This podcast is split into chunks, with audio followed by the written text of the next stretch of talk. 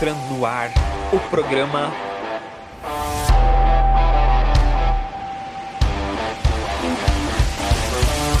Resenha Muay Thai. Resenha Muay Thai.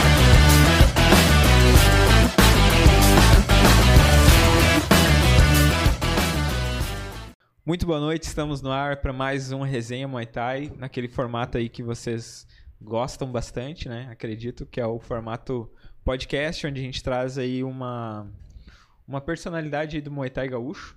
E por enquanto gaúcho, né? Futuramente teremos provavelmente aí gente do Brasil inteiro e até de fora.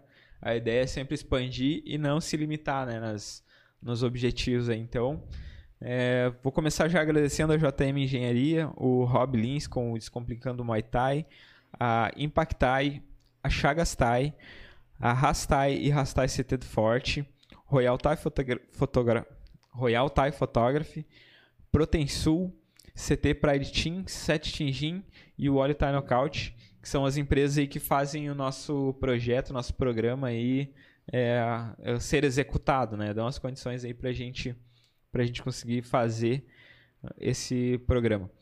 Uh, tem que lembrar vocês também que nós estamos ao vivo somente no YouTube. Uh, vocês podem avisar aí, mandar o linkzinho uh, para quem não, né, para quem não, não tá sabendo. Acredito aí já faz umas 3, 4 programas que a gente está fazendo só no YouTube. Então tu pode já se inscrever, já compartilhar, já ativar o sininho ali que ajuda muito a gente porque o, o YouTube ele trabalha com algoritmo, né? Então cada vez, cada ação dessa, ele, ele acha e né, ele vê que é um conteúdo relevante e acaba entregando para mais pessoas. E a gente precisa então atingir o máximo de pessoas possível. Temos no cantinho da tela aí um, um QR Code para te enviar um pix aí e ajudar o programa. Se tu quiser fazer uma pergunta aí que e ter certeza que ela vai ter vai ser lida é através do pix, manda ali e me avisa, pode ser no WhatsApp, pode ser aí no, no, no chat que eu vou dar uma olhadinha ali e vou fazer a pergunta. Uh, temos também a nossa comunidade no Nichos, N-I-C-H-O-O-S, é nichos.com.br barra clube barra resenha Muay Thai. É uma plataforma lá onde a gente vai, vai estar aí com o tempo melhorando e trazendo conteúdos exclusivos lá para quem já segue. A gente está em fase aí de, melhor, de melhorias, né, na, na, até eu parei de falar um pouquinho nela, mas a gente está em fase de melhorias. Quem está acompanhando lá já viu que eu postei, consegui postar uma fotinha do Patrick lá com... Então, mas futuramente a gente pensa em fazer é, conteúdos exclusivos lá, né, pro aplicativo. E 2022 tem muita coisa boa vindo aí pro, pro Resenha Muay Thai. E aí, antes de é, trazer o nosso convidado de hoje, né, que é o Patrick, uh, já vou falar aí também que ontem aconteceu o Attack Fight, né, a, a edição aí New Talents, e normalmente a gente pós-evento a gente faz o debate Resenha Muay Thai, trazendo treinadores para analisar é, a performance de atletas e premiar, né? Porque a gente não está fazendo hoje, porque o ataque a gente depende da veiculação da televisão para poder falar, né? Então, é, não vou garantir que vai poder acontecer um debate sobre o New Talents, porque a gente tem uma agenda, né? E aí fica meio complicado ter que trocar minha agenda para colocar um debate ali sobre. Né, eu já tenho, a gente vai fazer a transmissão do WFT, vamos falar isso daqui a pouquinho aí com o com o Patrick, né? Uh, já temos também a transição do dia 11 do Canoas Boxing Stage, então são dois finais de semana aí que a gente vai já estar tá envolvido com esses dois eventos e não teria não teria muito sentido então a gente trazer o, o, depois de duas três semanas um debate sobre o ataque, né? Eu acredito que já vai ter passado aí a vibe, mas foi um evento sensacional como todos os ataques, né? Foi bem 42 lutas amadoras, é, amadores semiprofissional e mais nove profissionais, então foi a, a famosa rave de, de luta, né? Durou bastante tempo, mas foi bem legal. Então, vou introduzir nosso nosso já posso chamar de amigo, né, Patrick? Claro. o Patrick aí que eu conheci melhor esse ano, né? A gente se encontrou lá pelo Canoas Box Stage. E também tu faz parte da, da comissão de arbitragem. Vamos falar um pouquinho mais pra frente também sobre isso. E sempre lembrando, sempre que vem alguém aí da comissão, deixar claro que ele tá falando por ele, né? Não é, não tá falando pela comissão, não é nem nem eu acho que pela tua equipe, tu tá falando Sim. por, pela pessoa física, né? Isso o aí. Patrick. Pelo Patrick. Então, Patrick, pra gente começar, ah, eu gostaria de ouvir um pouco da tua história, né? A gente tem bastante tempo aí pra conversar Show. hoje. Ah, vocês estão sentindo falta do, do Gabriel, ele, ele teve um compromisso e se atrasou, dependia de uma carona lá e ah, não sabe nem se vai conseguir chegar a tempo. Então hoje é eu, eu e o Patrick aí. Vamos ter que falar por Conversar ele. bastante. Vamos ter que falar pelo Gabriel, porque ele gosta de. E o canto ajuda a conversar, Sim, né? com certeza. Mas Ó. então eu queria que tu trouxesse aí ah, primeiro um pouco da tua história, né? Mais pra frente a gente fala também um pouco da história do evento, né? E assim por diante. Beleza, vamos lá. Boa noite, pessoal. É, Emerson já apresentou, né? Patrick Silva, é, promotor do WFT, líder da World Thai. É, a gente tem uma história bem bacana aí dentro da arte marcial. É, que nem eu já tinha comentado pro Emerson no, no podcast passado também, que datas eu não era o cara para datas. Até isso eu tenho que me cuidar quando eu falo do casamento, né? Do namoro. Se erra a data, já viu.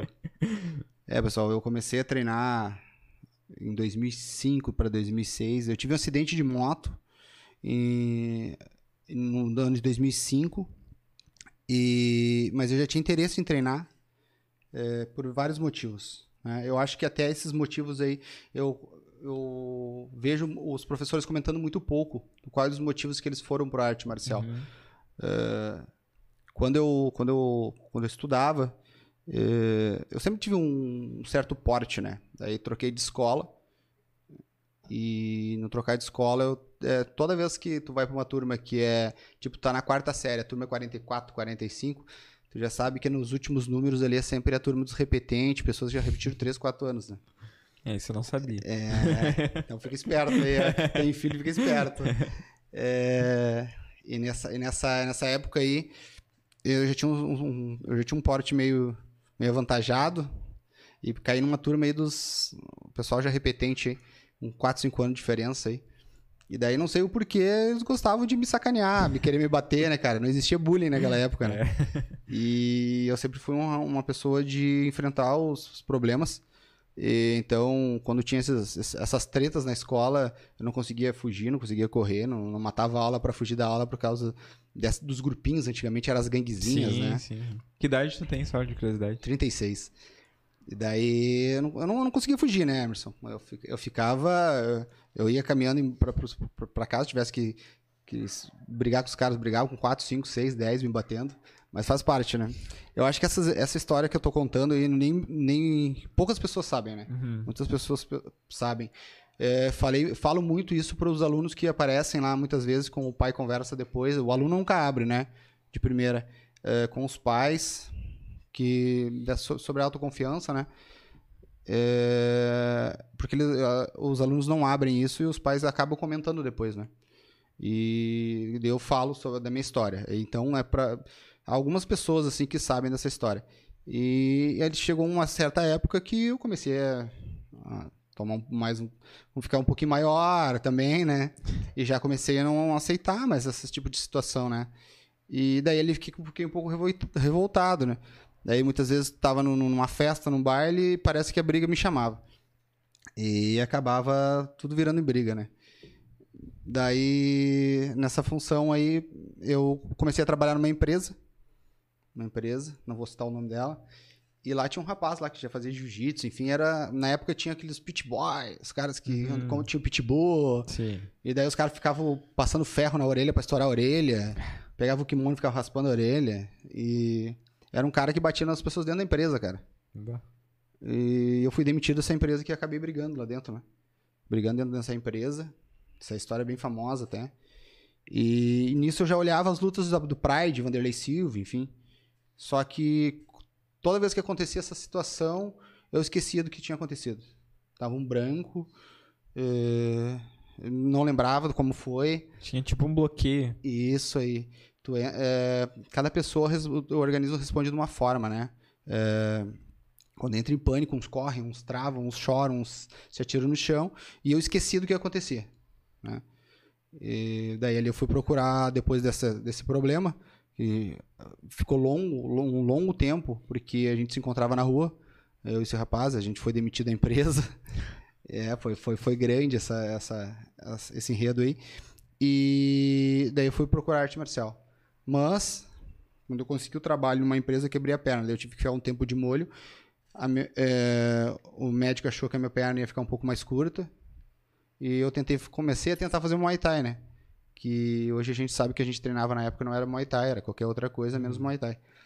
E dali em diante foi onde que eu comecei a buscar e mudou minha vida da vinho, né, cara? Aquele cara que já era mais, mais nervoso, que tinha aquele trauma lá, que tudo tinha que resolver brigando, foi melhorando. Hoje, qualquer situação, é mais fácil dar um beijo na pessoa, ir embora, virar as costas. Conversar, dialogar. Isso, acho que hoje a arte marcial muda vidas, né? Acho não, já mu- mudava antes, só que eh, eu sempre segui essa questão da hierarquia dentro do esporte, dentro da, da luta, que veio se perdendo ao longo do tempo e eu acho que agora está começando a retomar de novo, né? Até eu vi um entrevistado falando sobre essa, essa questão de hierarquia, Uhum. de se manter dentro do Muay Thai e eu prezo isso dentro da equipe, né? Que é essa hierarquia aí. E dali em diante, começamos a treinar Muay Thai, paramos de brigar, né? Minha esposa agradeceu, porque quando eu conheci ela, quando eu conheci ela, eu não tinha, eu não tinha treinado, eu tinha que eu, eu conheci ela, tive um acidente de moto, quebrei a perna. a gente tava, tinha começado a namorar, ela me ajudou muito nessa, nessa época. E daí eu fui procurar um esporte, ali fui procurar arte marcial. E daí foi ali em diante que eu não parei mais. E sou grato muito a esses professores que, que eu acho que essa galera da antiga que, que iniciou lá atrás, lá, indiferente se era Muay Thai, se não era. Eh, esse- a gente depende, a gente, o, o Muay Thai que a gente tem hoje dependeu deles, né? Sim. Se eles não fossem trazer essa mistureba, ou um kickbox, ou um box com taekwondo, a gente não estaria hoje aí buscando evolução. Hoje, os nossos alunos treinam Muay Thai. Eu comentei no outro podcast sobre isso, que as pessoas falam muito, ah, o fulano não tá no padrão, o fulano não treinou Muay Thai, o fulano nunca soube Muay Thai na vida. Cara, eu quero que me aponte hoje aqui quem treinou no estado Muay Thai e treina. E hoje pode dizer que treina- os treinadores treinam os alunos deles, os atletas deles, como Correto, né? Muay Thai, mas eu quero saber o treinador hoje, que é um pouquinho mais antigo, que treinou Muay Thai aqui no estado, não teve, entendeu? Aí começou a. A gente foi, foi começar a buscar, e daí ali em diante a gente começou a ensinar os alunos Muay Thai. Mas a gente não treinou, eu mesmo não treinei Muay Thai. Na, quando eu iniciei os treinos, o professor não queria, não queria ensinar cotovelo, cara. Ele disse que era proibido, Hum. era por uma entidade, era afiliado pela entidade, e na entidade não podia usar o cotovelo. Então ele ensinava o cotovelo escondido para nós. É, muitas vezes ele botava a cabeça na rua para ver se não estava passando ninguém, para ver se a gente podia usar o cotovelo, Vai. que, que era du- duas cotoveladas no ar, né? E daí che- chegava até a ser engraçado isso aí, porque, tipo, ah, mas por que que será, né? O que que acontece com o cotovelo? É Tem uma magia, né? e dali em diante eu vi que tinha coisa errada. Daí eu troquei de equipe, mas não porque eu... pe- pela questão da- do professor em si, mas que a academia trocou de lugar, o meu horário já não dava mais, que na época eu trabalhava, eu ia de bicicleta até outra cidade de bicicleta treinar. E daí ele em diante eu fui procurar uma. Daí eu tive daí eles pararam, eu tive que procurar outra equipe. Daí naquela equipe eu vi que tinha um pouquinho diferente também, já era um padrão. Foi até onde que eu. A equipe que eu fiquei até eu abri o Hereditário, porque o professor foi embora também. E daí em diante, eu, quando eu abri o Hereditário, eu vi que já tinha, tinha muita diferença. A gente já, já sentiu isso aí, que tinha muita diferença no Muay Thai quando tu olhava os tailandeses lutando e quando a gente ia para um evento. né? Eu vou falar sobre eventos também, o porquê que eu iniciei o WFT, que que eu dei o pontapé inicial em fazer evento. Ah, que era muito, muito, muito, muito, muito diferente, cara. E isso que a gente já tinha uma base ma- mais posturada nessa, nessa última equipe.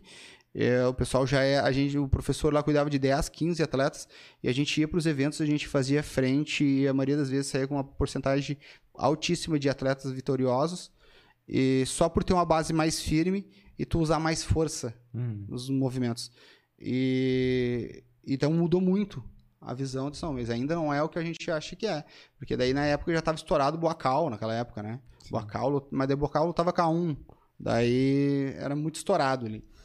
E daí ali foi em diante que a gente começou a, a comecei a buscar mesmo eh, indo para seminários, cursos, uh, assistindo vídeo, porque o YouTube tá aí para ajudar. né? Então a gente começou a buscar bem o Muay Thai dentro dessa parte. Mas nisso lá atrás, eu tinha falado para Emerson que eu vou voltar bastante, né? Que eu vou lembrando. Tranquilo, é. Vontade. E eu, eu, eu, tava eu tava treinando Muay Thai na, na- na- quando eu- no início lá e machuquei o joelho. E ali eu fiquei muito tempo treinando boxe. Fiquei uns três anos e meio, quatro anos de treinando só boxe com o professor. E hoje é onde que eu ministro também aulas de boxe na academia, né? Uhum. E de Muay Thai. Depois eu migrei pro Muay Thai de novo. Então, dentro desse tempo eu me escalei bastante. Mas o nosso carro-chefe ainda lá na academia é o Muay Thai. Até pela questão do, de ter mais recursos para seminário, cursos, a gente busca mais. Eh, e daí a gente foi ver realmente o que, que era Muay Thai uns, acho que uns 5 anos, 6 anos atrás. Que foi, começou a vir seminário, curso. Primeiro curso assim que me abriu a cabeça dentro do Muay Thai foi o curso que o Daniel trouxe da MTI, cara. Ali falando de regras, ele botou uma luta, deu empate a luta, lembro até hoje. Eu assisti a luta e de todas as pessoas que estavam dentro do, do ginásio, ali, era, uma, era uma quadra de, de basquete, acho que era. E de todos que estavam lá, acho que três, dois, dois deram empate, eu e mais um. E realmente luta tinha dado empate. Só que eles pediram para nós assistir de novo a luta, julgar a luta de novo. E eu acreditava ainda que tinha era um empate ali ainda, mas por alguns detalhes eu dei pro corner vermelho. Disse, pá, eu acho que agora eu acho que deu o corner vermelho, mas é está muito próximo do empate. E, é- e realmente a luta era empate. E ali começou a abrir o- a visão, acho que de várias pessoas. O Daniel trouxe esse, esse curso com o pessoal da MTI e ajudou muito. né? Agora eu não lembro o ano, né? Mas faz um bom tempo, a gente tá conversando ali depois, faz um bom tempo. E ali abriu os olhos de muitos treinadores, né? Que tre- treinavam ou davam, ministravam aulas de, de qualquer outra coisa, menos de Muay Thai, né? Acho que é mais ou menos essa história aí que a gente tem pra contar. Por aí a gente vai desenrolando, né, cara? A história é longa aí. Sim. E como é que daí, conta então como é que tu começou a fazer o, o evento, né? Por quê, principalmente? Ah, o WFT foi assim, ó. Eu, eu tive algumas lesões. Né? A primeira lesão foi na empresa. E eu fiz três lutas, né? Eu tenho três lutas. E só que daí eu comecei a ter muita lesão. Eu fiz 10 cirurgias. eh, seis no ombro. Então meu ombro luxa. E eu sempre com aquela vontade de voltar a competir, voltar a competir. Nunca dava, nunca dava, nunca dava. Treinava, voltava. E, cara, eu cheguei numa vez, na, acho que foi a minha, a minha segunda luta. Eh, os caras pesaram, os caras, a balança não tava funcionando, não tinha pilha, não sei qual é que era da balança. E, e o cara, né, esse aqui deve ter uns 86, 87. E tu, meu, sabe, me pesei, eu, tinha, eu tava com 91, não, luta encaixa aqui, que esse aqui é mais alto, mas é o peso é mesmo. Eram umas coisas muito nas coxas, sabe, cara, sem balança. E daí eles, pô, cara, que coisa errada isso aí, né, velho? E, tá, mas enfim, vamos, vamos lutar. E daí a gente foi fazer a luta, cara, não tinha ambulância. O, o enfermeiro era um brother nosso, era amigo nosso com um baldinho de gelo e uma luva na mão. Cara, eu, eu- essas, essas três lutas que eu fiz foi, chegou a ser engraçado, assim. E depois teve um, um dos eventos que a gente foi, que eu também estava trabalhando no evento. E o, o enfermeiro do evento, é, enfermeiro, o, o- a, a- tua assistência médica que tu, tu tinha no evento era um amigo nosso que vendia é, isca de peixe, cara, vara de pescar, porque ele foi soldado e ele disse que sabia fazer primeiros socorros, então é muito engraçado, essa história é muito engraçada. Daí ali a gente começou a ver que tinha, tinha, tinha coisa errada, então os eventos não podiam ser dessa forma, tá? Mas é obrigado a ter ambulância, é obrigado a ter ah, socorrista. O que, que é obrigado a ter no, no- evento? Ah, então, eu, como eu, tava, eu fazia cirurgia, voltava a treinar, na época meu professor liberou para dar aula, eu comecei a eu comecei a entender um pouco melhor, né, cara? Quando tu começa a, a- a dar aula, tu começa a entender as dificuldades ah, que os alunos têm, tu entender um pouco melhor a tua dificuldade que tu tinha para aprender.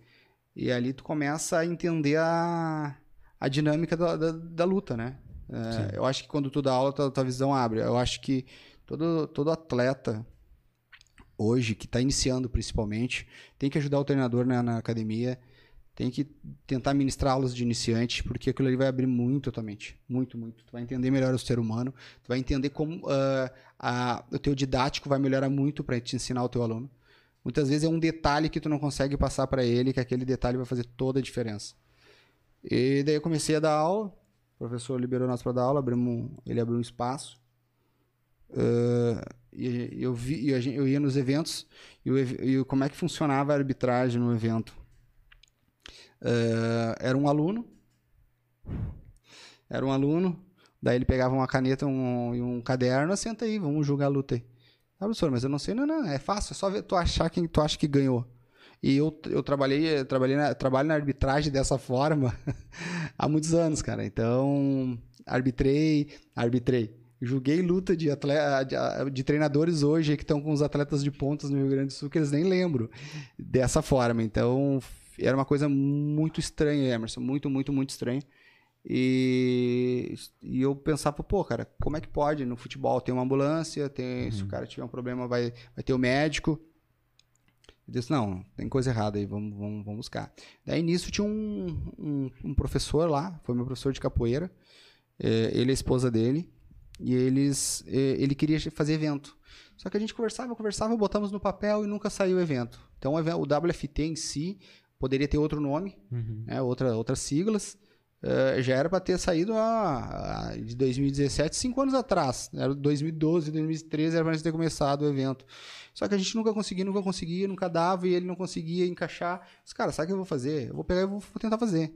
E foi onde que a gente iniciou o WFT, eh, tentando fazer da melhor forma possível e com visibilidade nos amadores, porque a gente via que os que mais precisavam de ajuda eram os amadores. Sim. né? Porque, vamos ser sinceros, os amadores hoje pagam para apanhar, né? Pagam para lutar. E nisso aí o, o- os profissionais na época também, muitas vezes ou não recebiam bolsa, ou ganhavam muito pouco, ou até já até pagavam a, a inscrição para muitas vezes de amador para lutar. E só que o amador era, era meio deixar de lado. Se tu é amador, se tu não luta sem caneleira, é, tu não, não precisa ter visibilidade, sabe? Eu acho que não. Acho que numa, o, o WFT hoje a gente tá com um card, depois a gente vai falar, um card muito bom, e que tem atletas que iniciaram no amador lá dentro do evento ah, e hoje estão lutando profissional. Então acho que essa pessoa tem que ser valorizado, né? E, então acho que eu dou uma ênfase muito grande nos amadores aí, principalmente nessa questão. A gente vai botar médico no WFT, né? Não é socorrista, é médico. Se precisar suturar, vai suturar no local. Tá? Não precisa deslocar, ficar no hospital lá duas horas esperando para suturar. É, claro, ambulância, enfim, né? Socorristas ali. Porque eu, a gente, eu tenho um certo receio, tenho medo de, de muitas vezes ah, o atleta precisar de uma assistência um pouco mais qualificada e não ter. Uhum. É, demorar por algum, alguma situação, demorar um atendimento, um primeiro socorros. E não que o socorrista não esteja pronto, bem pelo contrário. A gente tem um time muito bom lá que vai, vai cobrir o evento. Mas quanto mais qualificado, melhor. Eu trabalhei, eu- a gente estava num evento de um atleta, dar um exemplo. Eu levei um atleta, o rapaz tomou um knockdown. É, tomou um knockdown, ele apagou, né? Um nocaute fulminante, assim. E o pessoal não sabia o que fazia, não tinha, não tinha ambulância. É, viraram ele, ele tava em. Ele, ele acabou convulsionando, É. né? E o pessoal totalmente perdido no que ia fazer. E aquilo ali foi um choque, assim, pra mim. Das, da mãe chorando na volta do ringue, a fami- o familiar vendo. E daí esse tipo de coisa, assim, eu sempre cuidei bastante. O pessoal ainda briga, me, me, me manda o assim, bah, Patrick, mas tu é chato com o WFT, cara. Velho, tem que ser, velho. Entendeu? É, o próprio Sandro fala que a gente não trata os atletas como tigre de circo, né? Uhum. E é dessa forma que a gente está tentando dar esse pontapé no WFT com essa qualidade. Principalmente cuidando da integridade física dos atletas. Tanto que a gente vai ter exame de sangue lá, né? Na hora que tu for cobrir lá, tu já sabe. O exame de sangue, os atletas profissionais e semiprofissionais, que ainda os semiprofissionais são amadores, né? Uhum. Até a gente vai falar alguma coisa de alguns detalhes de bônus que a gente vai ter em dinheiro, Uhum. né? É, pós pós evento ali a gente vai escolher a- os atletas dentro provavelmente no resenha, Sim. né? Uhum. É, então a gente a gente vai ter o exame de sangue, tá? Porque eu acho fundamental isso aí. Se tu te cortar e continuar rolando uma luta, se o, se o médico achar que tá tudo Aham. certo, pode continuar, não se contaminar. Muitas vezes não sabe se o cara não tem hepatite, uma sífilis ou algo pior. E, então a gente vai ter o teste rápido na hora que vai ser com laudo e tudo. Então a gente está tentando botar uma estrutura ba- bacana pro pessoal de primeira, correndo atrás de patrocínio. E apesar, Apesar não, os patrocinadores que ajudam hoje o WFT são todos pequenos, né? Todas empresas pequenas, não tem nada de empresa grande ali, que tipo empresas que tem, são milionárias. É, muitas vezes é o tiozinho da padaria, o tiozinho do jornal, que quer que a marca dele apareça, ou quer ajudar os atletas, quer ajudar, me ajudar por causa que conhece o evento, conhece a minha história. É, a gente, eu sempre tento, é, quando eu vou buscar patrocínio, é, ir em aqueles lugares que eu, que eu gasto, que eu, Sim. que eu compro. Uhum. Porque fica mais fácil, ele já entende que eu compro um local, eu ajudo, então provavelmente ele divulgando a marca, eu vou continuar comprando, vai ter mais gente, pessoas vendo a marca é, sendo divulgada e vão comprar mais.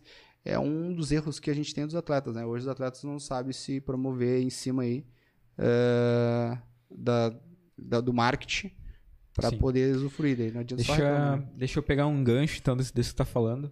É, te- a gente já tá anunciado, né, que a gente vai fazer lá a transmissão e então a parte de pay-per-view ficou aí por, por nossa conta, né, por, por conta do Resenha Muay Thai.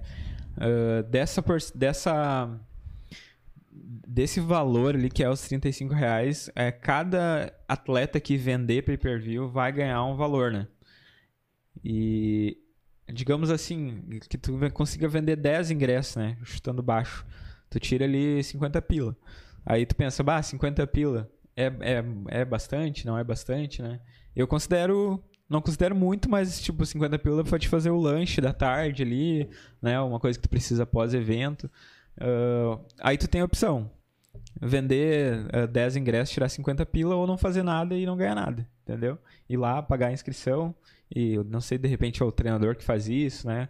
Mas enfim, a gente tem essa oportunidade e todos os atletas, desde, o card, desde os amadores até o profissional.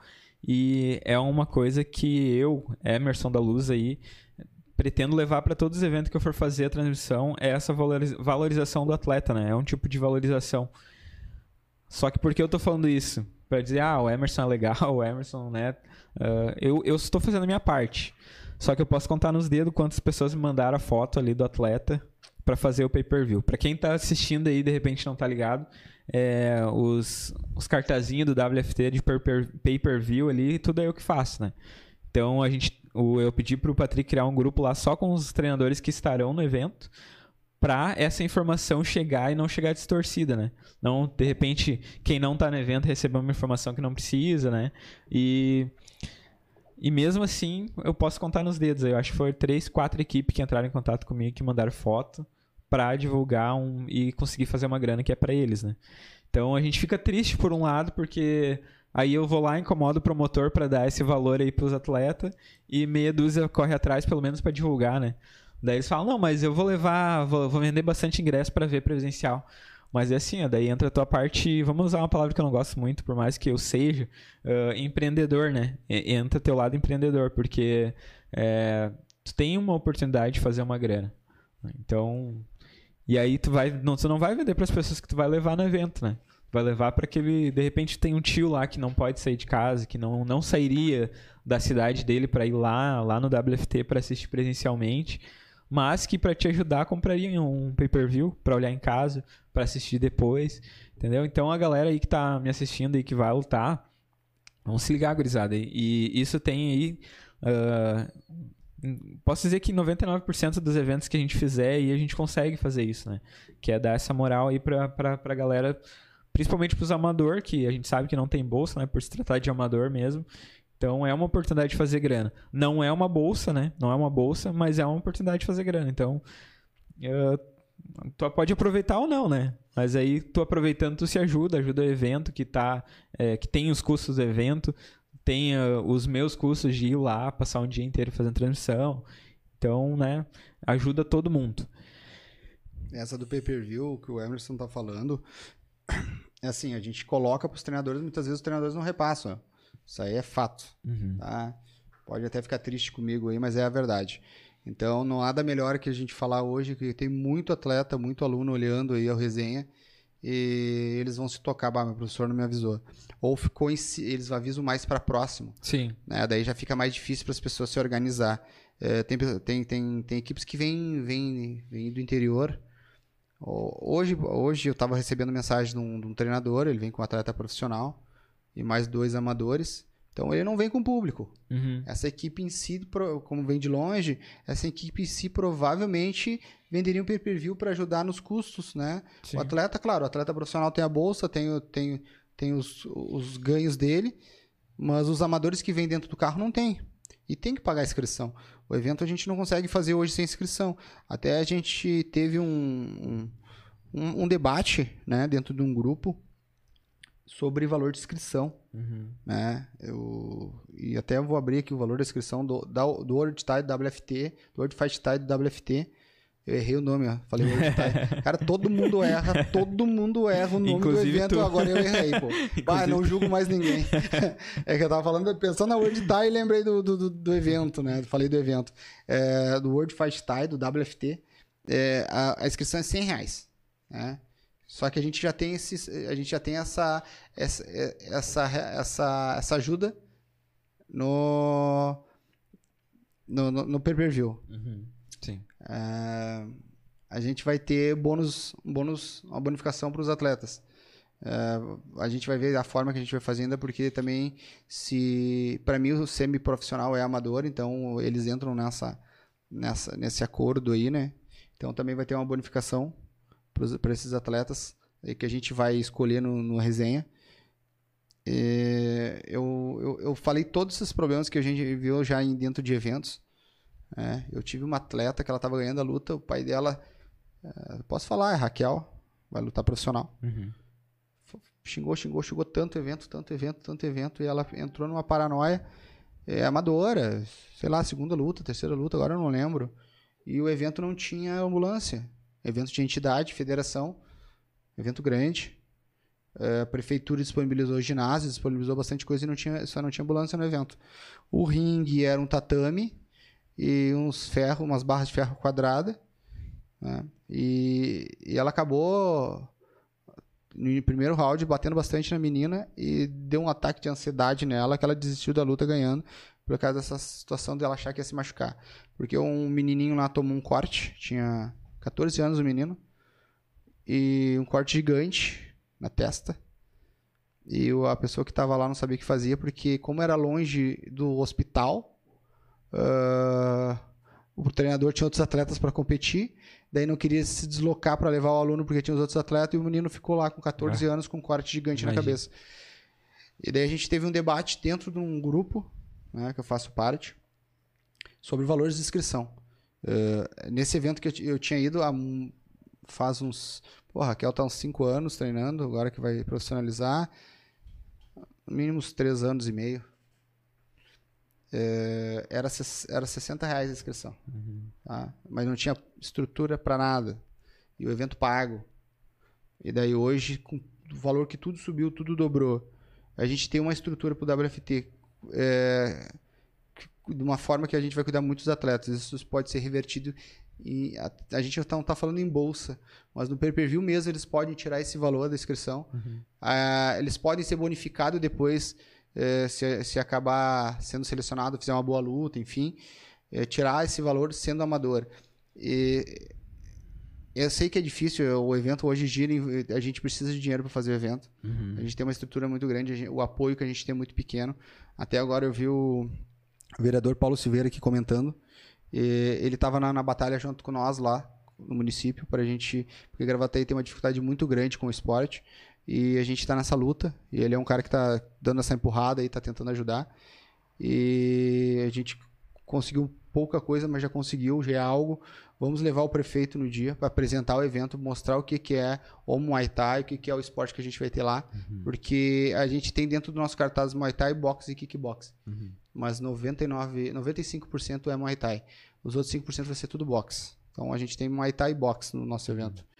Eh, então o pessoal teve esse debate muito grande aí dentro do desse do grupo sobre o valor. Cara, hoje eu prefiro pagar um sorvete que eu vou tomar com a namorada um pouquinho a mais e ter uma estrutura e não correr esse risco. Sim. né? Sei que a maioria dos eventos hoje tem, tem uma, uma boa qualidade, né? mas eu, eu, eu ainda acabo arriscando em, eh, em poder vender o pay-per-view, fazer dessa forma e conseguir se reverter isso de volta para mim de alguma forma.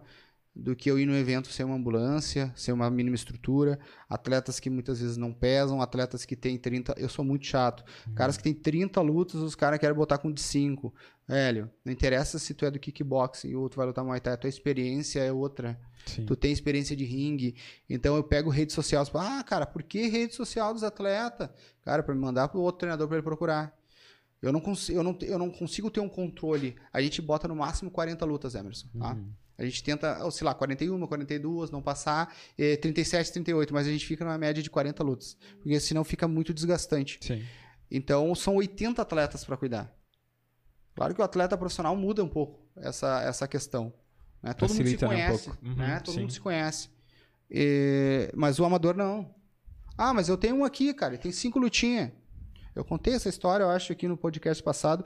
Um atleta meu que foi subir para lutar boxe e o cara disse que tinha mais de 10, a gente parou a luta e tiramos o atleta de cima do ringue. Entendeu? Então, eh, já tentaram isso dentro do WFT. E eu não, não acho justo isso, não acho legal da parte do treinador. É, quer, quer subir, quer subir no- na escada, vai sobe degrau por degrau, entendeu? Sim, certeza. E, então acho que dessa forma aí a gente teve esse debate dentro da- da- das inscrições.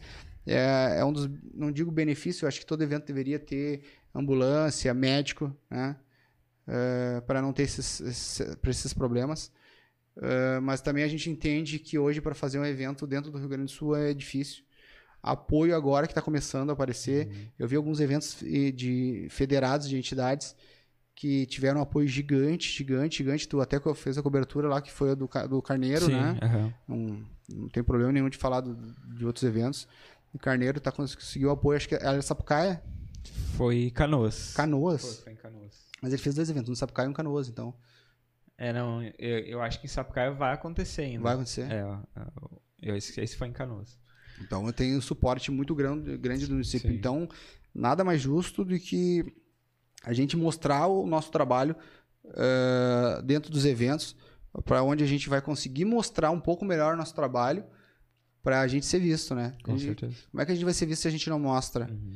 Hoje o WFT é um dos maiores eventos do Rio Grande do Sul, tá? Posso te falar isso com, com propriedade, porque eu vou, eu, eu vou nos eventos, Uhum. eu trabalho na, na arbitragem, sei que a gente tem uma boa qualidade dentro do WFT, e dentro da nossa cidade, quem conhece o evento mesmo é o pessoal que, que compete, o pessoal que treina.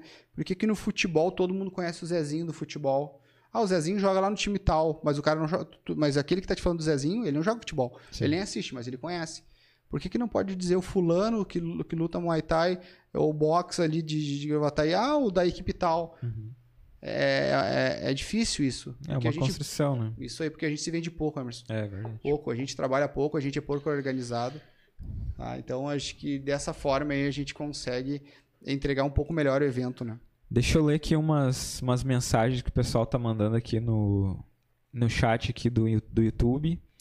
Mas primeiro deixa eu só ler aqui da JM Engenharia, que é uma empresa especializada em consultoria técnica para acompanhamento de execução de construções e reformas, gerenciamento de obras e projetos da Fundação Awabitse. Entre em contato lá com o Juliano na, no Instagram e tenha mais detalhes. Também o Rob Lins, que é aí o. Ele é diretor, né? Da comissão de Isso. arbitragem. Ele tem o workshop dele aí, que é o Descomplicando o Muay Thai, que leva para dentro de- da, da sua academia uma linguagem simples, di- dinâmica e super. Vou começar de novo, tá? Descomplicando o Muay Thai leva para dentro da sua academia uma linguagem simples, dinâmica e super eficiente das necessidades e dinâmicas necessárias para a prática de um Muay Thai de qualidade, trazendo entendimento amplo de regras, pontuação e vivência dentro dos eventos, assim como uma melhora notável na qualidade e entendimento dos praticantes do dia a dia, que são os, os comercial, né? Então entre em contato lá com roblins lá no Instagram, tu quer levar para tua academia aí um workshop de um cara que sabe falar, né? Ele tem uma ele, ele consegue se expressar de uma forma que todo mundo entende. Então entre em contato lá com o Rob. Ah, todas as academias que fizeram um workshop com ele já elogiaram, então é, é sucesso garantido. Didático Garantido. bom. Isso. E por último aqui, só pra gente não ficar muito atrasado agora, vou falar também do CT Impactai, lá de Capão da Canoa, que é o centro, centro de treinamento Impact, Impactai Boxing. ah, localizado lá no litoral norte gaúcho. Lá tu encontra treino de Muay Thai Boxe e Capoeira Kids, ambiente familiar onde visam o bem-estar físico de mental e mental dos alunos, seja no desenvolvimento de atletas ou treino em turmas recreativas. Faça você também parte dessa família. Então, agora eu sempre falo né, que o pessoal tá entrando de férias agora, em, a partir de novembro, dezembro, vai pra praia. Então já tem um lugar aí pra treinar o Muay Thai de, de qualidade, né? No padrãozinho, que é com o nosso amigo Arthur lá. Agora eu vou ter que falar um dos carecas mais bonitos do Muay Thai gaúcho. Tá. Eu comecei a falar e já começaram a se acusar uns quantos aí, o Paulo, o Patrick, todo mundo querendo o título. Acho que vão ter que fazer um evento só com Só careca. com os careca. Mandei mensagem pro Paulo semana só, Paulo, te liga, né? É o segundo careca. E aí eu vou ler aqui rapidinho. O meu padrinho lá, o Luca, os Lucas Unser mandou: "Entrei pra te ver de terno". Isso aconteceu porque teve um casamento hoje, né? E aí precisou do- de, um- de alguém pra levar os noivos pra Porto Alegre e teve que ser euzinho. E aí eu saí, saí direto do casamento da festa lá e como era aqui perto, né, era em Porto Alegre, eu ia ter que vir pra Canoas. E aí fui obrigado a vir de terno do jeito que eu tava, mas aí passei numa loja e comprei aqui uma, uma Camisetinha. pra não ficar de terno aí, Tá porque não, eu não ia aguentar. Ah, deixa eu ver quem mais aqui. A maioria mandando aí grande Patrick, máximo respeito aí, teu, teu, teu chegado, né? Ó, tu fica até mais bonito no YouTube. Aí mandou o The Glaucio Oliveira. Ó, o Glaucio, o Glaucio tá com o time dele lá. Isso, exatamente. O Glaucio mandou uma, uma mensagem aqui interessante. Ele mandou, ó, desculpa a palavra. ah, tenho atletas no WFT e estamos nos empenhando em divulgar o evento nas redes e nos nossos layouts de contato. Ah, a imagem que usamos foi criada por nós mesmos, uma vez que sou designer. Então, Glaucio, essa, é, o que a gente falou aí não foi pra ti, tá? Eu até, tu pode marcar a gente e marca o arroba resenha Muay Thai que a gente reposta lá o teu, teu design. A gente tá junto aí com quem tá fazendo pra divulgar o evento, né? O esporte. Então marca lá a gente e e esse um chá de puxão de orelha que a gente deu é pra quem não tá fazendo nada, né? Porque tem muito a maioria, na verdade, da- das equipes não tá fazendo nada. Não, Até- não tem um- esse, isso que tu tem, né? Essa ferramenta, esse know-how aí que tu tem. E não tá usando do meu que. Vou dizer que não é muito, mas eu acredito que tenha ficado legal, né, Patrick? O, o cartazinho que a gente fez ali. Mas tem que Então- explicar pra ele já na live, o, Emerson, de repente o Glaucio não entendeu, que tem que entrar em contato contigo pra compra do pay-per-view pra te explicar Isso, como é, funciona. exatamente. Daí ele disse que de repente ele tá entendendo que ele tá fazendo a divulgação, e realmente ele tá. Aham. Esse, é, ele é, um- é, a gente montou uma associação lá em Gravataí, né? Com Uhum. esportes de combate eh, e arte marcial, de arte marcial e combate, sem graduação, pra gente unir, a gente mostrar força. Sim, sim. E a gente tá conseguindo unir. É Ah, legal. difícil fazer isso, Sim. depois eu falo um pouquinho melhor sobre essa ideia. E o Glaucio é um desses integrantes aí, e é atleta, e ele faz, mas só que eu acho que ele não entendeu que é, como tem que ser feito a Isso. compra. É, aí, ó, só pra deixar claro também aqui, né? É, qual atleta que vai ganhar o bônus? É o que me trouxer. Que chegou o nosso pedido. É o atleta que me trouxer ali o valor dos ingressos, me passar, né, o Pix lá. Eu expliquei tudo lá no grupo, né? Então, se alguém quiser é, mais informações, pode entrar em contato comigo que eu, que eu explico. Mas digamos que vem lá um Zezinho da Couve lá e queira comprar o pay-per-view. Ah, eu quero comprar o pay-per-view. O valor integral vai ficar pra mim, né? Claro, vou repassar a parte do evento e tal direitinho, mas não, eu não vou ter como saber que o cara quer olhar tal atleta, né? Eu não, não tem como adivinhar.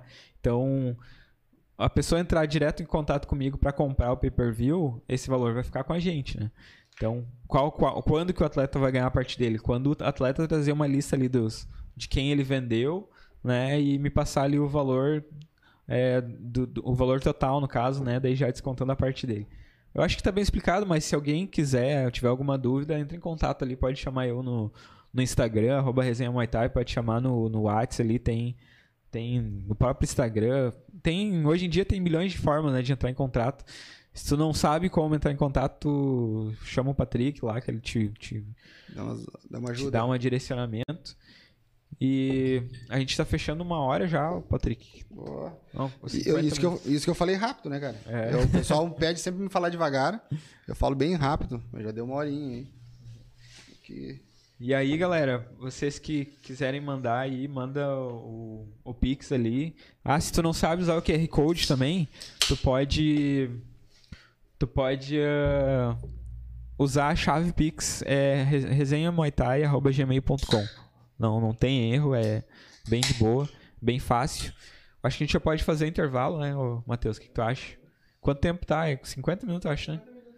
Tá, então vamos fazer agora, daí a gente se estende um pouquinho mais no segundo bloco. E quem tiver, tiver dúvidas aí, quiser mandar é, pergunta, hoje a gente tá mais light, tá conseguindo ler aí os, as, o que o pessoal tá mandando no, no chat do Instagram. Pode mandar. Então, antes de irmos aí pro comercial, agradecer a JM Engenharia, o Rob Lins, a Impactai, a Chagastai, a Rastai e Rastai CT do Forte, Royal Thai Photography, Protensul RS, CT Pride Team, 7 Tingin e o Oli Thai Knockout, que são as empresas que, que colocam no ar aí o Resenha Muay Thai. Certo, Matheus? Vamos pro break.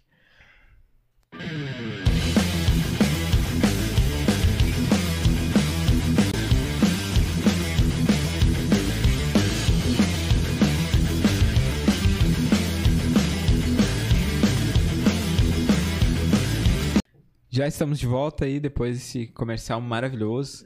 E a gente tem muitos projetos aí para 2022, né? A partir do ano que vem aí. Graças a Deus aí o Resenha Muay Thai é um sucesso, né? A gente pode dizer isso. A gente está tendo um reconhecimento bem grande aí do Brasil inteiro. Tem gente de São Paulo já falando da gente. Estamos fazendo um trabalho aí, é, não, não me gabar, né? Mas, tipo, estamos fazendo um trabalho legal, um trabalho justo, dando voz aí para equipes, todas as equipes, né? Podemos dizer assim. Óbvio que eu não vou conseguir trazer, são quatro final de semana por mês. Por, e. Ah, Coca-Cola.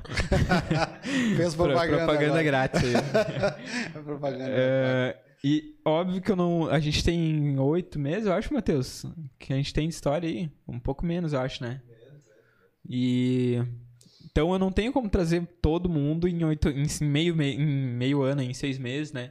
Então, ah, óbvio que já repetiu alguns. é, tem projetos interessantes, por- pelo menos, principalmente o que a gente vai trazer domingo que vem. Eu, eu tive que abrir a sessão porque é um projeto bem bacana. Mas não se preocupem, a gente vai chamar todo mundo, né? Ah, a gente também tem que entender que tem os debates resenha Muay Thai, que tomam um pouco do nosso tempo, porque, é, por exemplo, esse mês teve dois, né? Do... É, teve do CBS e teve do The Contenders. The Agora, mês que vem, novamente vai ter dois. Vai ser o do WFT e do CBS. Então, assim, calma, gente. Ah, não, não, não vão chamar a gente de hipócrita, porque a gente vai dar, assim, é, voz pra todo mundo.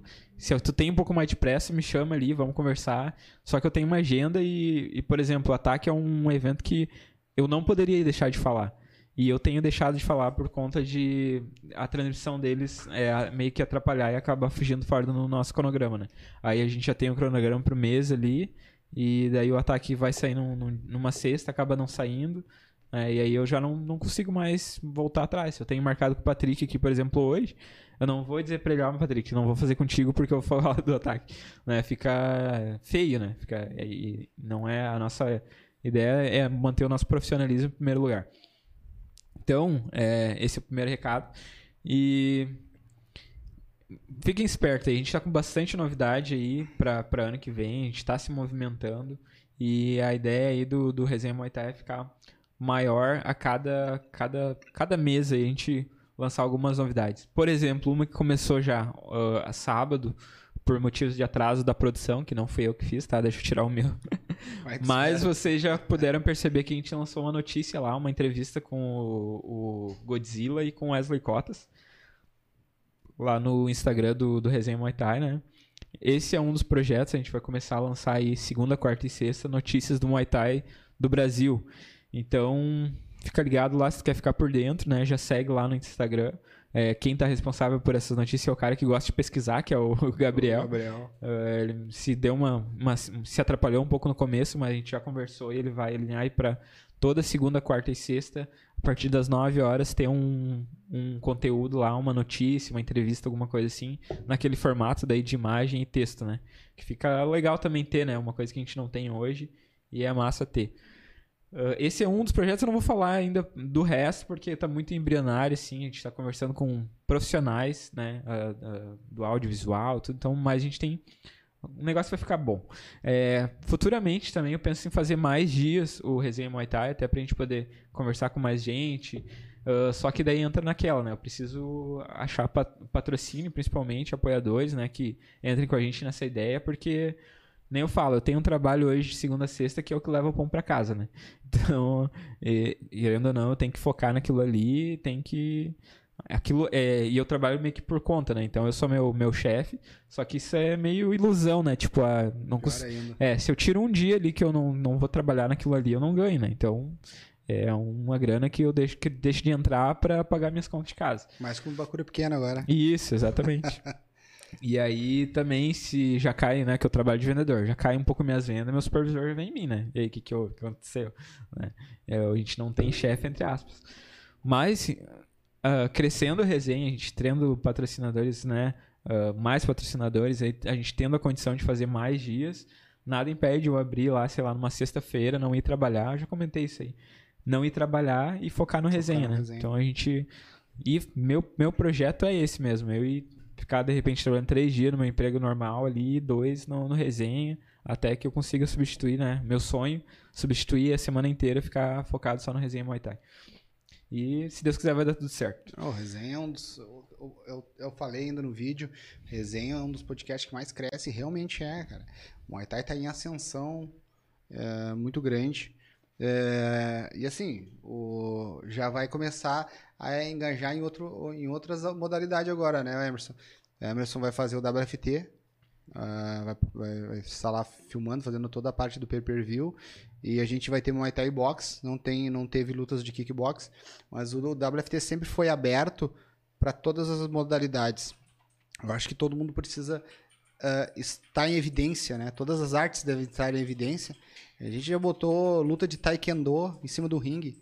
Saíram na mão no taekwondo. Botamos lutas de karatê em cima do ringue, uma luta por evento. Uma, luta- uma foi uma de karatê, no outro evento foi uma de taekwondo.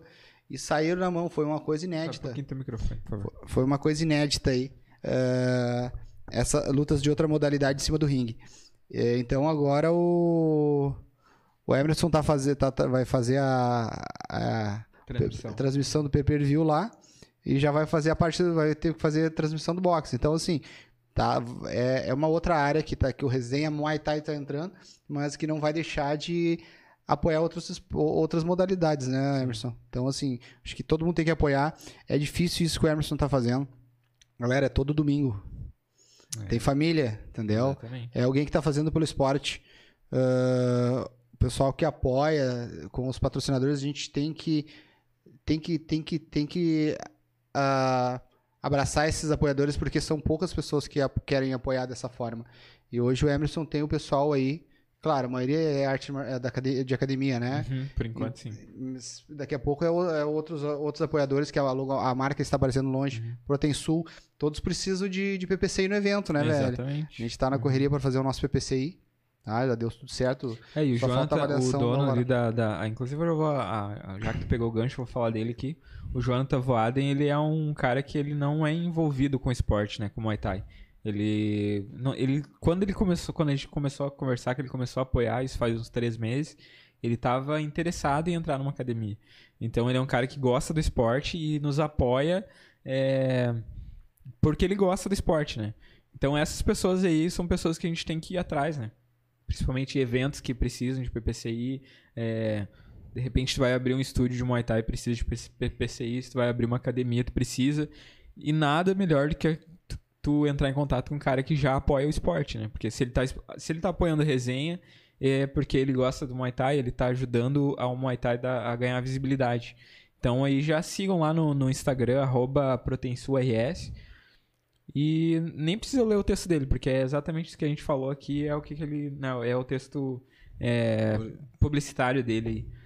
Certo? Então já tá dado o serviço do, do Jonathan Vaden da Protensu RS. Show. E, Patrick, vamos, pra gente puxar um pouco o gancho ali do, do WFT. É, a gente já tava conversando um pouco em off. Tu pode falar os diferenciais do WFT, assim, o que, que tu considera. É, hoje a gente tem bastante né, eventos aí, graças a Deus, bastante eventos na ativa pós-pandemia aí, que ainda não passou, né? A gente fala pós-pandemia porque já tá bem mais, mais flexível a coisa. Ah, qual a diferença do WFT para os demais ah, eventos que estão acontecendo aí?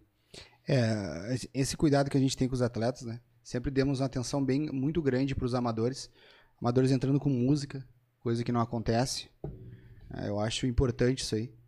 Com música, dar essa atenção, valorizar os atletas, porque é muito fácil hoje um atleta desvalorizar, é, des- desmotivar por não ter não ser valorizado.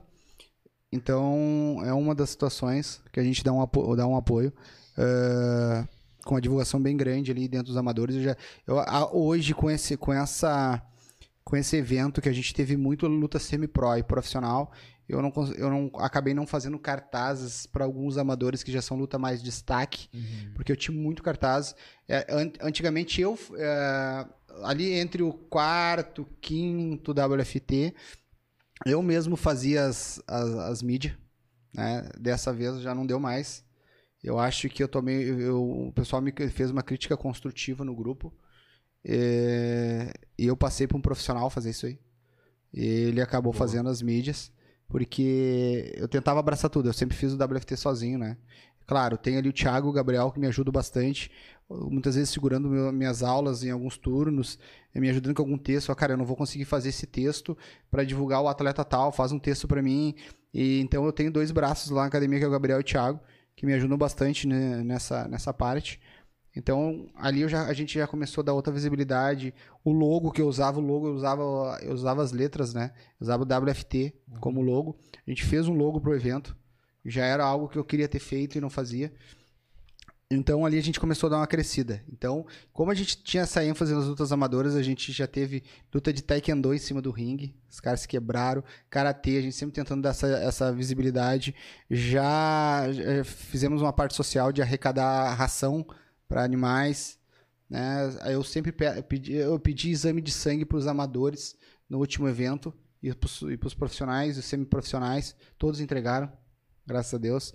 Dessa vez eu vou, eu vou pedir só para os profissionais e para os semiprofissionais.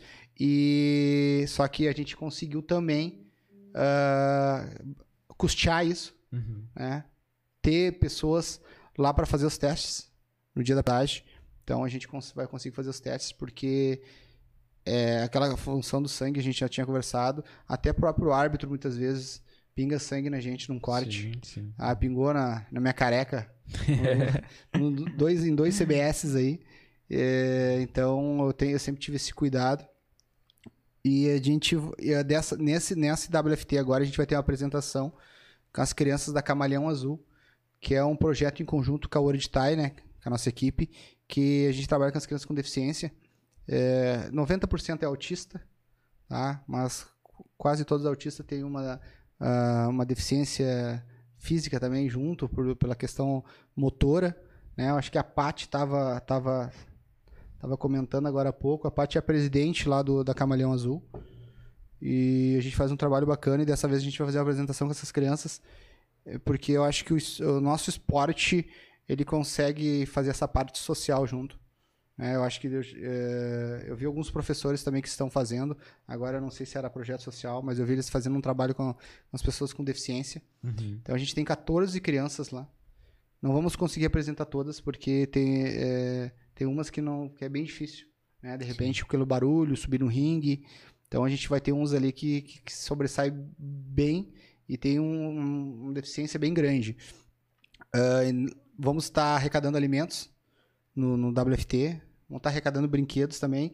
Ah, é- essa, essas arrecadações, fora o alimentos, vão para a Camaleão Azul. Tá? É uma entidade que vai ser contemplada.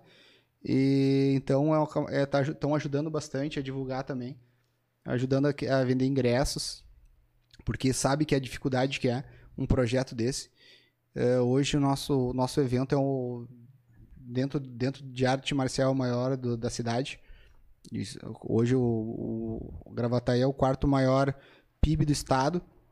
Então é uma empresa, é uma, uma- uma- um município grande que esse projeto tem que ser do tamanho da cidade. Então é, o pessoal está ajudando bastante nesse evento. E fora que agora a gente tem essas lutas pró aí que o bicho tá pegando, né, ô Emerson? Exatamente. Tem a luta do Zeca e do Barbieri, Barbieri da cidade. É. Ah, que o bicho tá pegando nos comentários. Eu reposto ali algumas coisas, cara. É, tem a luta do, do, do Godzilla e do Wesley. né? É, vai ser uma luta interessante também. Dois caras grandes, né? O Wesley aí, um, um né? Grande. O Godzilla, um cara que, que joga mais pra frente ali. ó. Vai ser interessante isso aí. O Godzilla também vem aí bastante tempo parado, né? Mas é, é um cara que, que luta bem, né? Tem a história dele já dentro da Scorpion. Então, essa aí promete. E a do Zeca com o Barbieri, ele tem uma tem questões extra-ring também, né? No caso que o Zeca saiu da, da, Da Greco. da Greco, então é, existe algumas pro- provocações. E daí não vão dizer que eu tô fazendo treta, tá? Eu só tô. Isso aí tá no Instagram, tá público, todo mundo só não vê quem não, quem não, Não, quer. eles marcam o WFT e eu reposto. É Então, isso não- aí. Todo mundo sabe que da, da, da rivalidade que vai ter essa luta aí. Né? E também que é a 2, né? O, Bar o Barbieri perdeu a primeira, acho que foi nocauteado, se eu não me engano. Isso. Então aí, claro que foi antes de ele entrar pra Greco. E a gente vê que o, o, o Paulo faz milagre, né? Com os, com os atletas dele. Ah, o trator ganhou de canhoto uh, do, do moleque lá aquele Óbvio, óbvio que ele sabe usar o talento do- dos caras, né? Então a gente tá bem curioso aí pra ver também. A gente já viu uma evolução bem grande no Barbieri aí na- na- nas lutas que ele fez. né? Inclusive ele ganhou agora ontem. Eu não vi a luta, eu só vi ele postando que ele, que ele ganhou lá na Blasius, eu acho que era o nome do evento. E no Paraná, se eu não me engano. Acho que é Mas- Santa, não é? Santa Catarina, aquele evento? É isso, Santa Catarina. Santa Catarina. Bah, eu não, não sei, não tenho certeza. Mas que correria que fizeram, né? Que a Andressa tinha que lutar o ataque, né? É, mas daí eles foram, o Janzer e o Barbieri foram pra lá e o Paulo ficou aqui. Ah, que correria. E aí. ah, E aí tem essa rivalidade, então a gente. É, é, é legal por, pelo lado, né, que põe uma, uma fogueirinha a mais aí na, na- no evento, na luta, né? Então muita gente querendo ver essa luta e, e querendo ver o desfecho. Ó, o pay-per-view, quem não pode assistir. Pay-per-view. Emerson. Tem aí também o Jonathan Madruga contra o Matheus Agui, que também são dois caras brabo, né? Bem, bem forte aí. Sempre fazem guerra. Vamos ver que, que- como é que vai ser. Tem lutas que trocaram aí, tem, vai ter novidade. Ah, tá. É, eu tô lendo aqui no, no Instagram, tá? Isso, eu não posto. Então, Tem lutas que eu não postei ainda, mas teve alguns adversários de luta profissional que foi trocado. Uhum. Que nem a da Raquel. É, é difícil ter menina 48 no estado sim, lutando. sim. Ah, era com a Jamila que ela ia lutar. Acabou a Jamila não conseguindo. Aconteceu alguma coisa com a Jamila? É, o, o- o treinador me passou que ela não tava legal, Aham. né? É, daí também não forçamos muito o assunto. Sim. É, beleza, daí eu tive um tempo hábil. É, como são poucas 48, a gente conseguiu a, a Rafa, né? Ah, sim. Da Mike. Da Mike Team. É Team Mike ou Mike Team? Agora não É lembro. alguma Team coisa Mike, né? Uhum. Não. E, e são poucas 48 no estado. A, a Raquel já tinha ganhado da, da Jamila, então era uma luta interessante com a Rafa. E são poucas lutas de menina nesse evento. Então é importante que as meninas vão lutar profissionalmente para a visibilidade das mulheres no, no- no- evento, né? Eu sempre tento dar essa, essa divulgação nas meninas aí que são. é, não que os eventos divulguem menos, não. É que tem menos meninas lutando, então automaticamente aparece menos. Aí, meninas, vão treinar e vão lutar, pô. É, E- sim. e, então, ah, deixa eu ver mais. Tinha, tinha uma- tem umas lutas ali, cara, que é guerra. Deixa eu- é que assim, ó, são 12. Eu troquei algumas lutas ali porque caíram mesmo. Ah, o Diego Barbosa e o Jackson Padilha, luta boa também. Sim. Ah, o Diego lutou ontem, né? Sim. aham. Ah, Ana o- Bomber, né? Uhum. Uhum. Chorão E ganhou, fez uma baita guerra. fez uma luta boa. Chorão, viu o Chorão lutar já. Sim. Muito bom, cara. É, também é grandão, né? É grande, é pesado os dois, é muito boa. São, essa vai, é, vão lutar na semi-pro. Ah, tem o Eric John, que agora tá, é, é gaúcho, mas tá morando, tava morando, foi pro Paraná e parece que tá em Santa Catarina agora. É, contra o moleque, da, o Rafael da, da School também, moleque sinistro, hein? Sim. Viu os dois lutar. que Stracione? É, Não, o Stracione é um monstro. É. Ele ganhou a última do Furtado, se eu não me engano. Foi a última luta dele. isso, o Furtado perdeu ontem, né? Do Chagas, né? Isso, é, mas ah, ele lutou. ah, foi no CBS essa luta, né? Que Isso. O, que, que o Ah, Stracione o- a ganhou. luta, o Lincoln, cara. O Lincoln, o Lincoln e o Igor Lemos.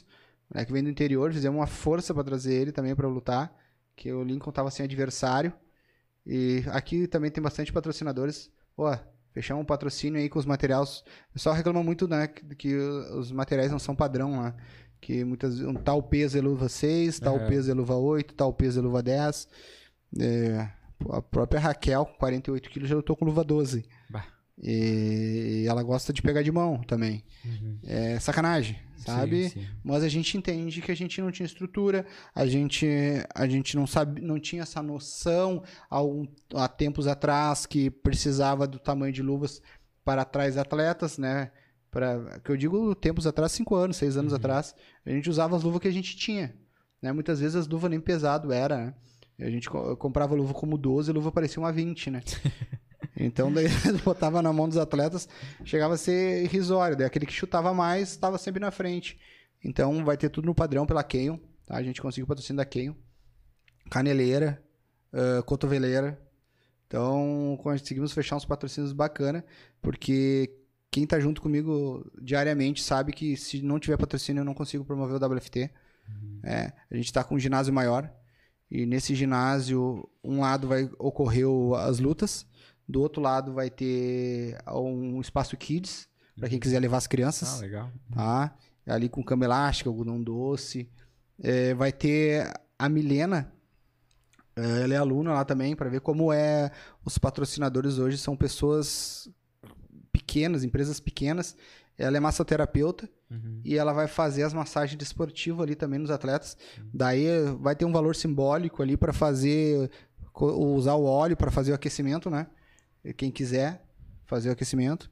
Então a gente conseguiu fechar umas parcerias bacanas. No ginásio a gente tem alimentação. Daqui que é alimentação? O pessoal vem do interior, o pessoal vem de, de longe, o pessoal que mora em cidade eh, perto, mas não compensa ir em casa almoçar. Uhum. Daí vai ter, uma, vai ter almoço no local, eles vão fazer um galeto, tá? Também o valor não é alto, é um valor simbólico. Então o pessoal consegue almoçar ali, descansar ali no ginásio. Uhum. Então também é que a gente vai conversando e a gente vai lembrando dos detalhes do WFT, né? Então tem essas outras, esses outros fatores. Fui já para muitos eventos que, que, não- é, que a gente não tinha onde se alimentar e muitas vezes o atleta desidratou. Amadores, eu não eu não eu boto a pesagem dos amadores bem próximo da, do início das lutas, já para o pessoal não desidratar muito, Emerson. Uhum. Porque eu acho que muitas vezes os amadores não, eu não gosto nem que o profissional desidrate Sim. tá? É, eu acho que o profissional tem que estar bem- sempre próximo do peso. Por isso que na Tailândia poucos, são, poucos desidratam mais que 3, 4 quilos, né? Sim, sim. Eles estão sempre próximo do peso. E daí os amadores vão ali querer tirar 7 quilos e pesar de manhã até as 11. E muitas vezes 2, 3 horas da tarde estão lutando. A gente tem uma dinâmica que a gente faz só 40, cole- coloca no máximo 40 lutas, se passar uma ou outra.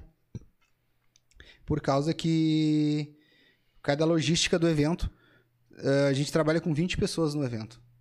E a gente tem que ter ter em torno de 8 horas para terminar o evento. Uhum. Então, essas 20 pessoas têm que trabalhar, os atletas têm que entrar muito rápido dentro do, dentro do, do, do ringue e sair.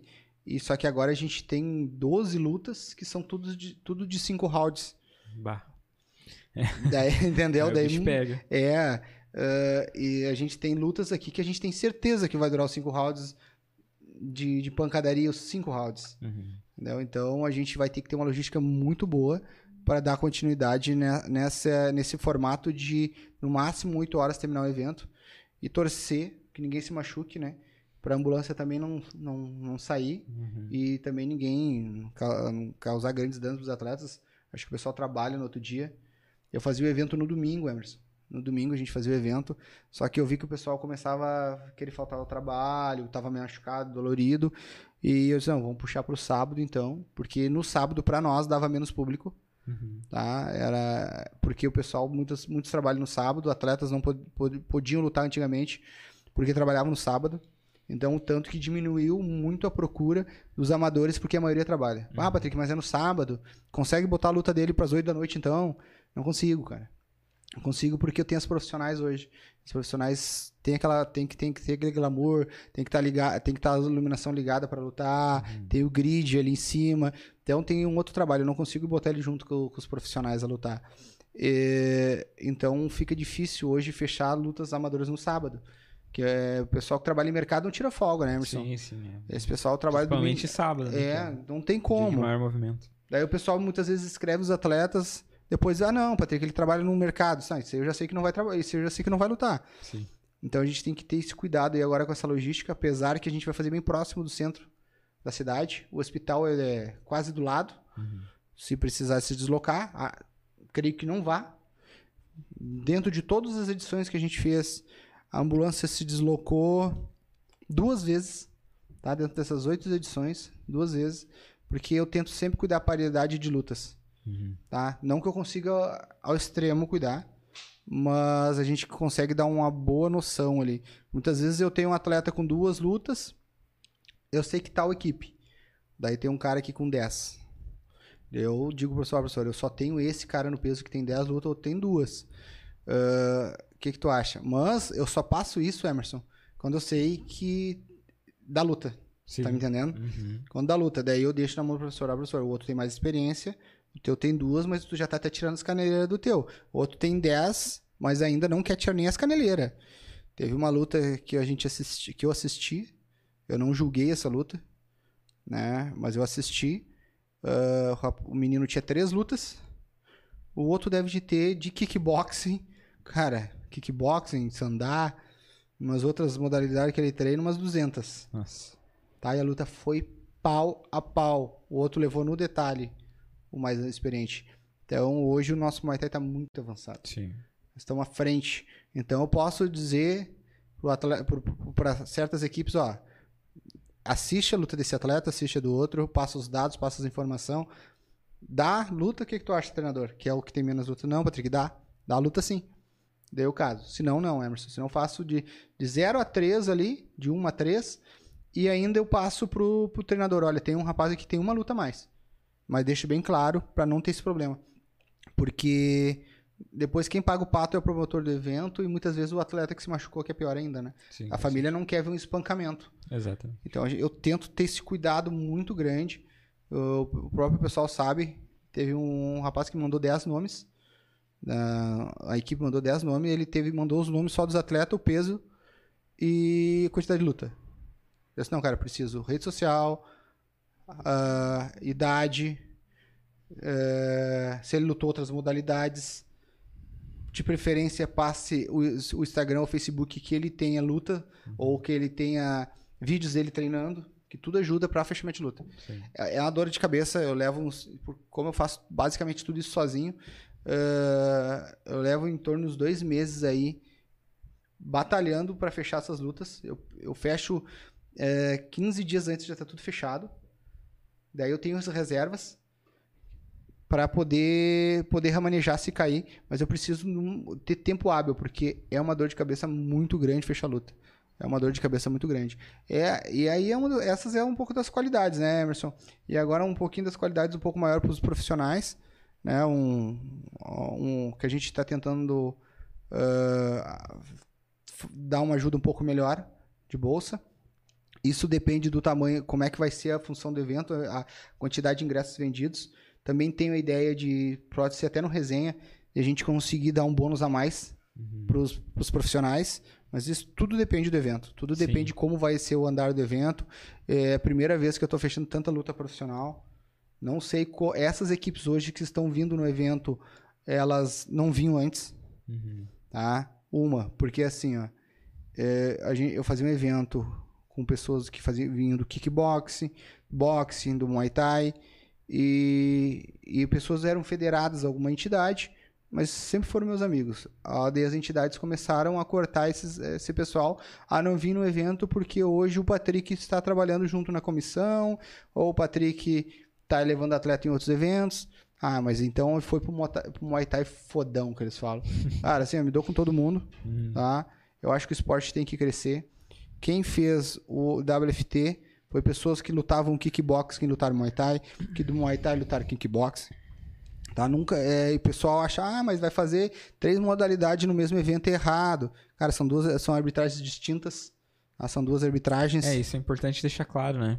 O pessoal não achar também que é bagunça, né? É. O pessoal acha que, que, que a arbitragem do Muay Thai vai fazer todas as, as do kickbox. Tá errado.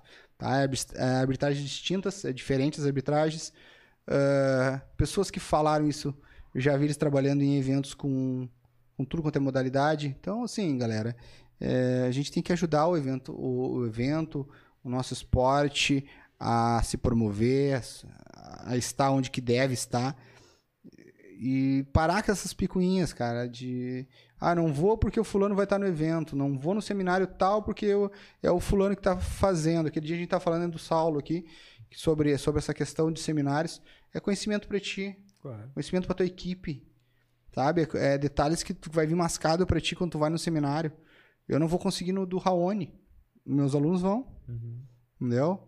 Não tem problema nenhum, eles, eles vão sem mim, não tem galho.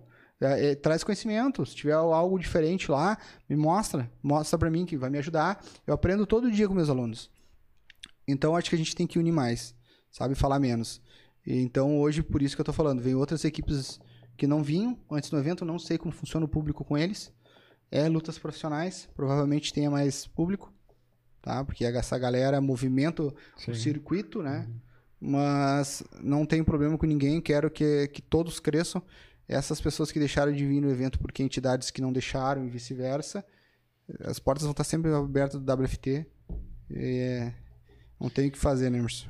Tá, eu te pergunto por que ah, colocar outras, outras modalidades junto no evento. Antes, deixa eu só ler aqui. Chagastai, Academia de Muay Thai da cidade de Santa Cruz do Sul, na rua Assis Brasil 875, centro. Contato com o professor Dário Chagas no 051 9982 99440 ou no e-mail predadordario82@gmail.com. Dá para falar com ele também no Instagram, arroba chagastai.muaythai ou chagasdario. Lugar onde temos treinamento tanto para grupos ah, quanto para personagens e atletas de competição. A academia está aberta para todos com atendimento em diversos horário- horários. Professores com experiência em lutas internacionais, praticante de Muay Thai há mais de 13 anos. Inclusive, o... a gente estava falando antes do Furtado, né? O Furtado fez uma luta ontem no, no, no ataque. É, infelizmente não saiu com a vitória, mas ele também ele aceitou de última hora, né? Ele aceitou dentro da semana mesmo a luta. E ele tava até já. Tava em off, né? Tava de boa, assim, não tava Ah, treinando tão forte. Então, apareceu a oportunidade, né? Como um evento, né? Com transmissão no, no, no combate e tal. Eles foram e fizeram uma guerra. Foi uma baita luta do, do Dário lá, do, do Furtado, né? Da, da, da Chagastai. A Rastai é uma equipe com mais de 10 anos de experiência, que atende desde de aluno iniciante até atletas de competição. Independente de qual for o seu objetivo, estamos prontos para recebê-lo, com treinos dinâmicos e de qualidade. Contamos com dois CTs na Zona Norte de Porto Alegre, com estrutura completa para treinar, para treinar Muay Thai. Hoje a minha leitura tá ruim, né? Tô errando, acho que eu errei todos, né, até agora. Uh, Rastai Muay Thai, na Baltazar 379 e Rastai CT do Forte, em novo endereço na Avenida do Forte 1255, sala 300. Siga Rastai Muay Thai, arroba Rastai Muay Thai e arroba CT do Forte e vem pra Rastai você também. E aí eu vou, vou deixar pro final aí pra, pra gente terminar. Mas Pode responder minha pergunta. Por que misturar? Por que colocar mais modalidades aí dentro de um evento só? beleza, vamos lá. É, dentro do nosso. Água? Você tá tomando o quê? Eu t- não tô tomando nada. Nada? O que, tem no copo? Água? Não, refri. Tá, então aqui. Galera, aqui ó, foi ele que tá pagando, eu não posso falar nada. Se ele pagou, tem que ficar quieto. eu respondi a, a pergunta do Emerson sobre por que ter mais modalidades. Ah, pela questão da visibilidade para todos. Dentro do nosso centro de treinamento, a gente tem Muay Thai, boxe, Taekwondo. A gente hoje está parado com a capoeira lá. Ontem, eh, tava, tava devagar, não teve procura, o professor parou. Ah, Karatê, Jiu-Jitsu. Então, acho que quanto mais a gente se unir dentro do esporte marcial ou esportes de combate, eh, mais vai nos fortalecer, no geral. E a gente fez até luta, luta de jiu-jitsu, que basicamente era apresentação. A gente não conseguiu que ele que fizesse luta de dois moleques de projeto social eh, numa- num, num bairro bem complicado da Cachoeirinha, na Canarinho, no evento passado. Isso aí faz quase três anos, porque a pandemia fez a gente ficar um tempão parado. Então, eu acho que por causa da divulgação, Emerson, que é de, de divulgar os outros esportes, a gente precisa se ajudar. Até eu estava olhando aqui o professor Carlos, de Jiu-Jitsu, estava online, estava online aqui, estava deixando um salve aqui. Ah, ele também, a gente vai iniciar um projeto agora, daqui a um tempo aí, dentro da academia com jiu-jitsu lá. Primeira mão que eu tô falando isso aí, não tinha ab- aberto ainda, era um Ah, assunto meu e dele. É, a gente já tem um com as crianças com, com, com deficiência, né? Junto com a Camaleão. E agora a gente vai fazer para menores carentes aí dentro do jiu-jitsu. Tanto que a gente montou uma associação em Gravataí, entre os, os treinadores lá. Tentamos unir, né? Esse pessoal para a gente fazer associação. Essa, é- essa ideia eu já tinha muito tempo, de unir as pessoas em prol do esporte, sabendo que tinha muito ego e vaidade envolvida. Né? Todo mundo tem um ego, todo mundo tem um pouco de vaidade. É, professor de arte marcial é um pouquinho mais, né? Então, tava na hora de dar uma quebrada. E ano passado, eu concorri a vereador na cidade, né? Eh, eu já tinha essa ideia de, de fazer, montar essa associação, unir o pessoal lá na cidade. É, indiferente, o, indiferente qual, qual modalidade que praticava, se era Hapkido, se era Taekwondo, se era Aikido, se era Jiu-Jitsu. O intuito era unir o pessoal. Né? E a gente fez um grupo com 44 professores, basicamente umas 30 equipes diferentes. Tá? A gente conseguiu unir, eh, pelo menos dar uma certa unida. E como eu estava em campanha, eu aproveitava para visitar os professores e já passar essa ideia, explanar essa ideia de como a gente deveria ser feito, deveria ser fazer. Só que o que, que acontece, né, Emerson? O pessoal pensa que é, é papo de candidato, né? Político, né, cara? É, só que assim, final do ano, é, passou, passou a campanha, final do ano, a gente já estava iniciando os trâmites para fazer, montar a associação com os professores junto. Tá do- tudo documentado já, tá pronto já.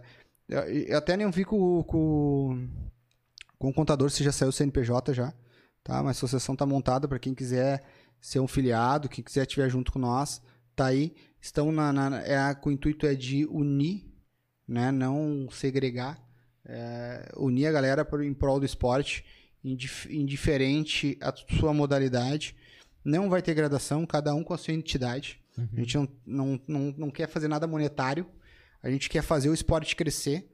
Então a nossa ideia é essa aí. Então não tinha como não fazer isso se eu já vinha fazendo esse trabalho dentro do, do WFT, de apresentar outras artes marciais. E também, cara, assim, ó, vamos ser sinceros, taekwondo dentro do, dentro do ringue, os, não é um algo tão pontuado, os caras têm que fugir e as- dar luta bonita. O karatê, que era algo que, que tu pontua tocando, shotokan, deu pancadaria. Então chamou o público para ver aquela arte, mostrou algo antecessor a ela, o olímpico, que era pontuado. Então, ô, pô, isso eu consigo fazer com o karatê, ou isso eu consigo fazer com o taekwondo, eu não sabia. Entendeu? Então a galera já teve uma outra visão, já foi procurar um pouco mais. Ah, o taekwondo WTF, né? Que é aquele mais tradicional mesmo, que é algo para machucar, usa, se usa da força, né? Então daí o pessoal começou a dar uma procurada e trouxe público. E nisso ali deu uma girada no, no- no evento.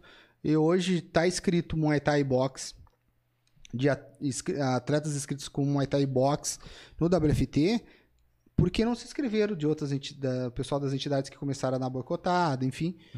Se o evento se encaminhar só pro Muay Thai, não vai ser por culpa minha, entendeu? Eu, minha- eu dou visibilidade para todo mundo.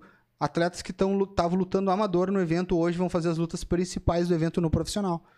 Tá? E eu, Lucas, da Preda- Team Predadores, era campeão amador. Hoje é o cara que vai lutar profissional. Provavelmente, como ele, ele lutou quase todos os WFT, dessa luta deles, na categoria dele, Uhum. é o próximo cinturão profissional que vai ser colocado, né, para ser disputado. O único campeão profissional que a gente tem lá é o Daniel Alves, que estava parado, achei que não ia voltar mais. Conversei com o treinador dele, ele é um é 7-1, é um moleque que não devia ter parado, moleque muito bom, muito bom. Não chegou, não chegou a ver ele lutar. Bom guri. Talvez eu tenha visto, mas eu não lembro, porque eu É, sou muito tempo. ruim com o nome. Quanto tempo tá no, no Muay Thai? Ah, considera 2017. É, assim, então, de que eu repente não, comecei a acompanhar. É, eu acho que as últimas lutas dele foi ali. Do, ele lutou em 2017, ele ganhou o cinturão do WFT em 2018. E depois eu acho que ele fez só mais uma luta. E se eu não me engano, a luta que ele fez fez com o Golax, com o Matheus, que é o treinador do Wesley. Sim.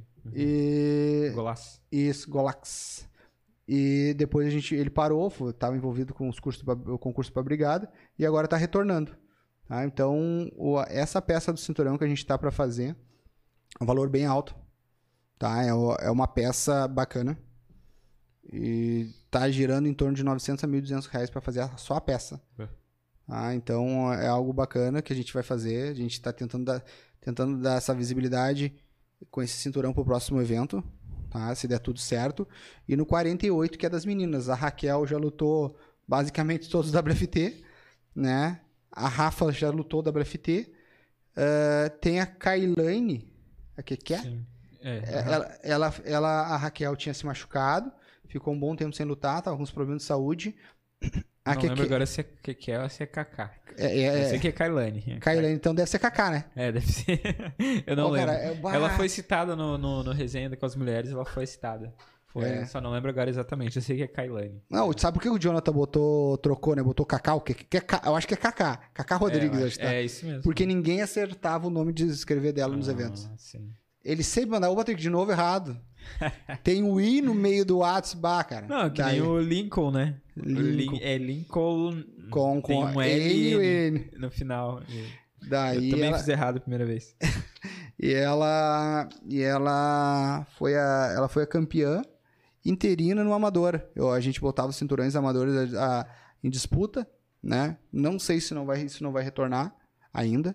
Não sei, principalmente se o Muay Thai realmente virar olímpico, Uhum. né? Porque eu acho que se tu é amador e tu quer ficar, virar, ficar sempre ser amador, indiferente, é que nem essa história de se tu tem que ter lutas para ser treinador. Uhum. Eu acho um absurdo, tá? Eu vejo muitos treinadores com uma luta ou nenhuma luta, muitas vezes, com atletas fenômeno, tá? Então eu não, eu não considero isso. Então, é- ela, eu de repente possa vou retornar o cinturão amador, mas agora a ênfase é no profissional. Porque esses, esses atletas que eram amadores, eles estão se profissionalizando dentro do WFT e eles querem almejar algo maior. Então, acho que agora a gente entrega algo maior dentro do WFT para eles. Que é, a- é o cinturão, a mídia, que tá acontecendo. Já era pra estar na 13ª ou 14ª edição se não fosse a pandemia, né? Deixa eu voltar um pouquinho. É, tu estava falando da associação ali que vocês estão fazendo, né? Ah, explica um pouco mais na prática o que, que significa, assim, o que, que é, tu vai conseguir fazer com a associação e para que, que ela veio. Beleza. Boa, boa pergunta, Emerson. A associação a gente montou lá com o intuito de a gente a- a mostrar representatividade. Qual é a representatividade, Emerson? Hoje a gente sabe que para a gente conseguir algo dentro do próprio município, política partidária, a gente tem que se mostrar organizado. Algo difícil dentro da arte marcial. Muito difícil. É, mostrar organizado e que tenha força. O que é força hoje? Querendo ou não querendo, grupos de pessoas muito grande. Automaticamente, se mostrar organizado, tem um grupo de pessoas muito grande, provavelmente tenha votos, tem pessoas envolvidas. Sim.